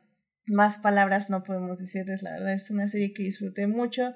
Para mí se encamina en estar en mi, top 10 del año, eh, sin duda alguna. Entonces, a ver qué nos deparan estos últimos meses, pero definitivamente la disfruté, la disfruté muchísimo, así que vayan a verla. Y bueno, pues ya querido público, con eso llegamos al final de este programa. Muchísimas gracias por venir, Joyce y Rebecca, a hablar de A League of Their Own. Esperemos que hayamos convencido a muchos de nuestros escuchas para eh, ver esta bonita serie. Y bueno, pues muchas gracias Joyce por acompañarnos. ¿Dónde te puede encontrar nuestro público? Gracias, gracias Edith, que buenas estar de regreso. Eh, pues me pueden encontrar en Twitter, en arroba babyjoy3. Allí estoy cada día hablando más de cosas geeks porque la vida. y pero también si me quieren ver con mi RT loco y de cosas que son más cercanas a mi corazón como el K-pop o, DC Comics, estaré en la mesita de noche 3, la mesita, la mesita Ahí, ahí me podrán ver con todo lo que salga relevante. Ahí habrá un RT sobre noticias de cosas geeks. Excelente, muchísimas gracias. Rebeca, muchas gracias por venir. ¿Dónde te puede encontrar nuestro público? Eh, muchas gracias por invitarme de nuevo a platicar con ustedes. Siempre es un gustazo. Y pues a mí me pueden encontrar en Instagram y en Twitter como Rebeca JC. Excelente, muchas gracias. Y bueno, ya saben, querido público, a mí me pueden encontrar en HT Idea, donde hablo de Hannibal Reylo, Our Flag Means Dead y Lewis Hamilton, siete veces campeón del mundo. Suscríbanse al canal de Twitch para que les avise cuando estemos en vivo y nos acompañen como Saulo Tarso y Jessica que se estuvieron ahí, me pasaron a saludar en el chat. Muchísimas gracias. Eh, recuerden que en esta ocasión el jueves estaremos en YouTube a las 9 de la mañana para volver a hablar de esta gran serie. Muchísimas gracias a quienes nos acompañaron la semana eh, pasada que estuvo este Saulo y estuvo Thunder Toys. Muchísimas gracias por estar ahí en el chat. Asimismo, muchas gracias de todo corazón a nuestros mecenas adicties, Fernando, Héctor y Simena, quienes nos apoyan junto con nuestros adictias, Juan Paulo, Melvin y Saulo en el Patreon del programa. Vayan a Patreon y chequen los beneficios por apoyar más activamente al programa. También muchas gracias a quienes nos oyen durante la semana en Heartis, Spotify, Google Podcast y en Apple Podcast. Este programa estará disponible ahí a partir del jueves en la mañanita. Saludos a Belén, Dimersa, Jessica, Julián, Julio, Luis, Pamela, Sebastián, Taco de Lechuga, Uriel Botello y Vane, quienes son parte del Team Diferidos. Si quieren más de Adicta Visual, estamos en Instagram y en Facebook. Eh, bueno, pues la próxima semana, querido público, es ya, se hace ya septiembre. Eh, habemos cine mexicano. Y digo, es que este programa sí quiere el cine mexicano. De hecho, activamente muchas de las personas que vienen aquí como invitadas, incluyendo a Sofía el host, este, participan en el cine mexicano y no puedo creer que tengamos que hacer especiales para hablar del cine mexicano. Es mi culpa, 100%. Pero bueno, eh, tengo tres candidatas de películas. Eh, probablemente lo más seguro es que hablemos de Noches de Fuego, este, una película de policías y la otra que quiero ver es Un hoyo en la cerca, que ya me enteré que está ahí en Cine Caníbal disponible por una módica cantidad de dos dólares. Así que la verdad es que sí, tengo muchas ganas de verla porque soy muy fan del director Joaquín del Paso. Así que probablemente vamos a hablar de ellas el lunes, que conéctense y pues para que hablemos de cine mexicano. Así que bueno, que tengan una muy linda semana, este, síganse cuidando mucho, eh, usen cubrebocas en eventos masivos y pues nada, pues aquí estaremos la próxima semana. Muchísimas gracias Joyce y Rebeca por acompañarnos, que tengan una muy bonita semana y una buena noche. Nos vemos, bye bye. Bye. Bye.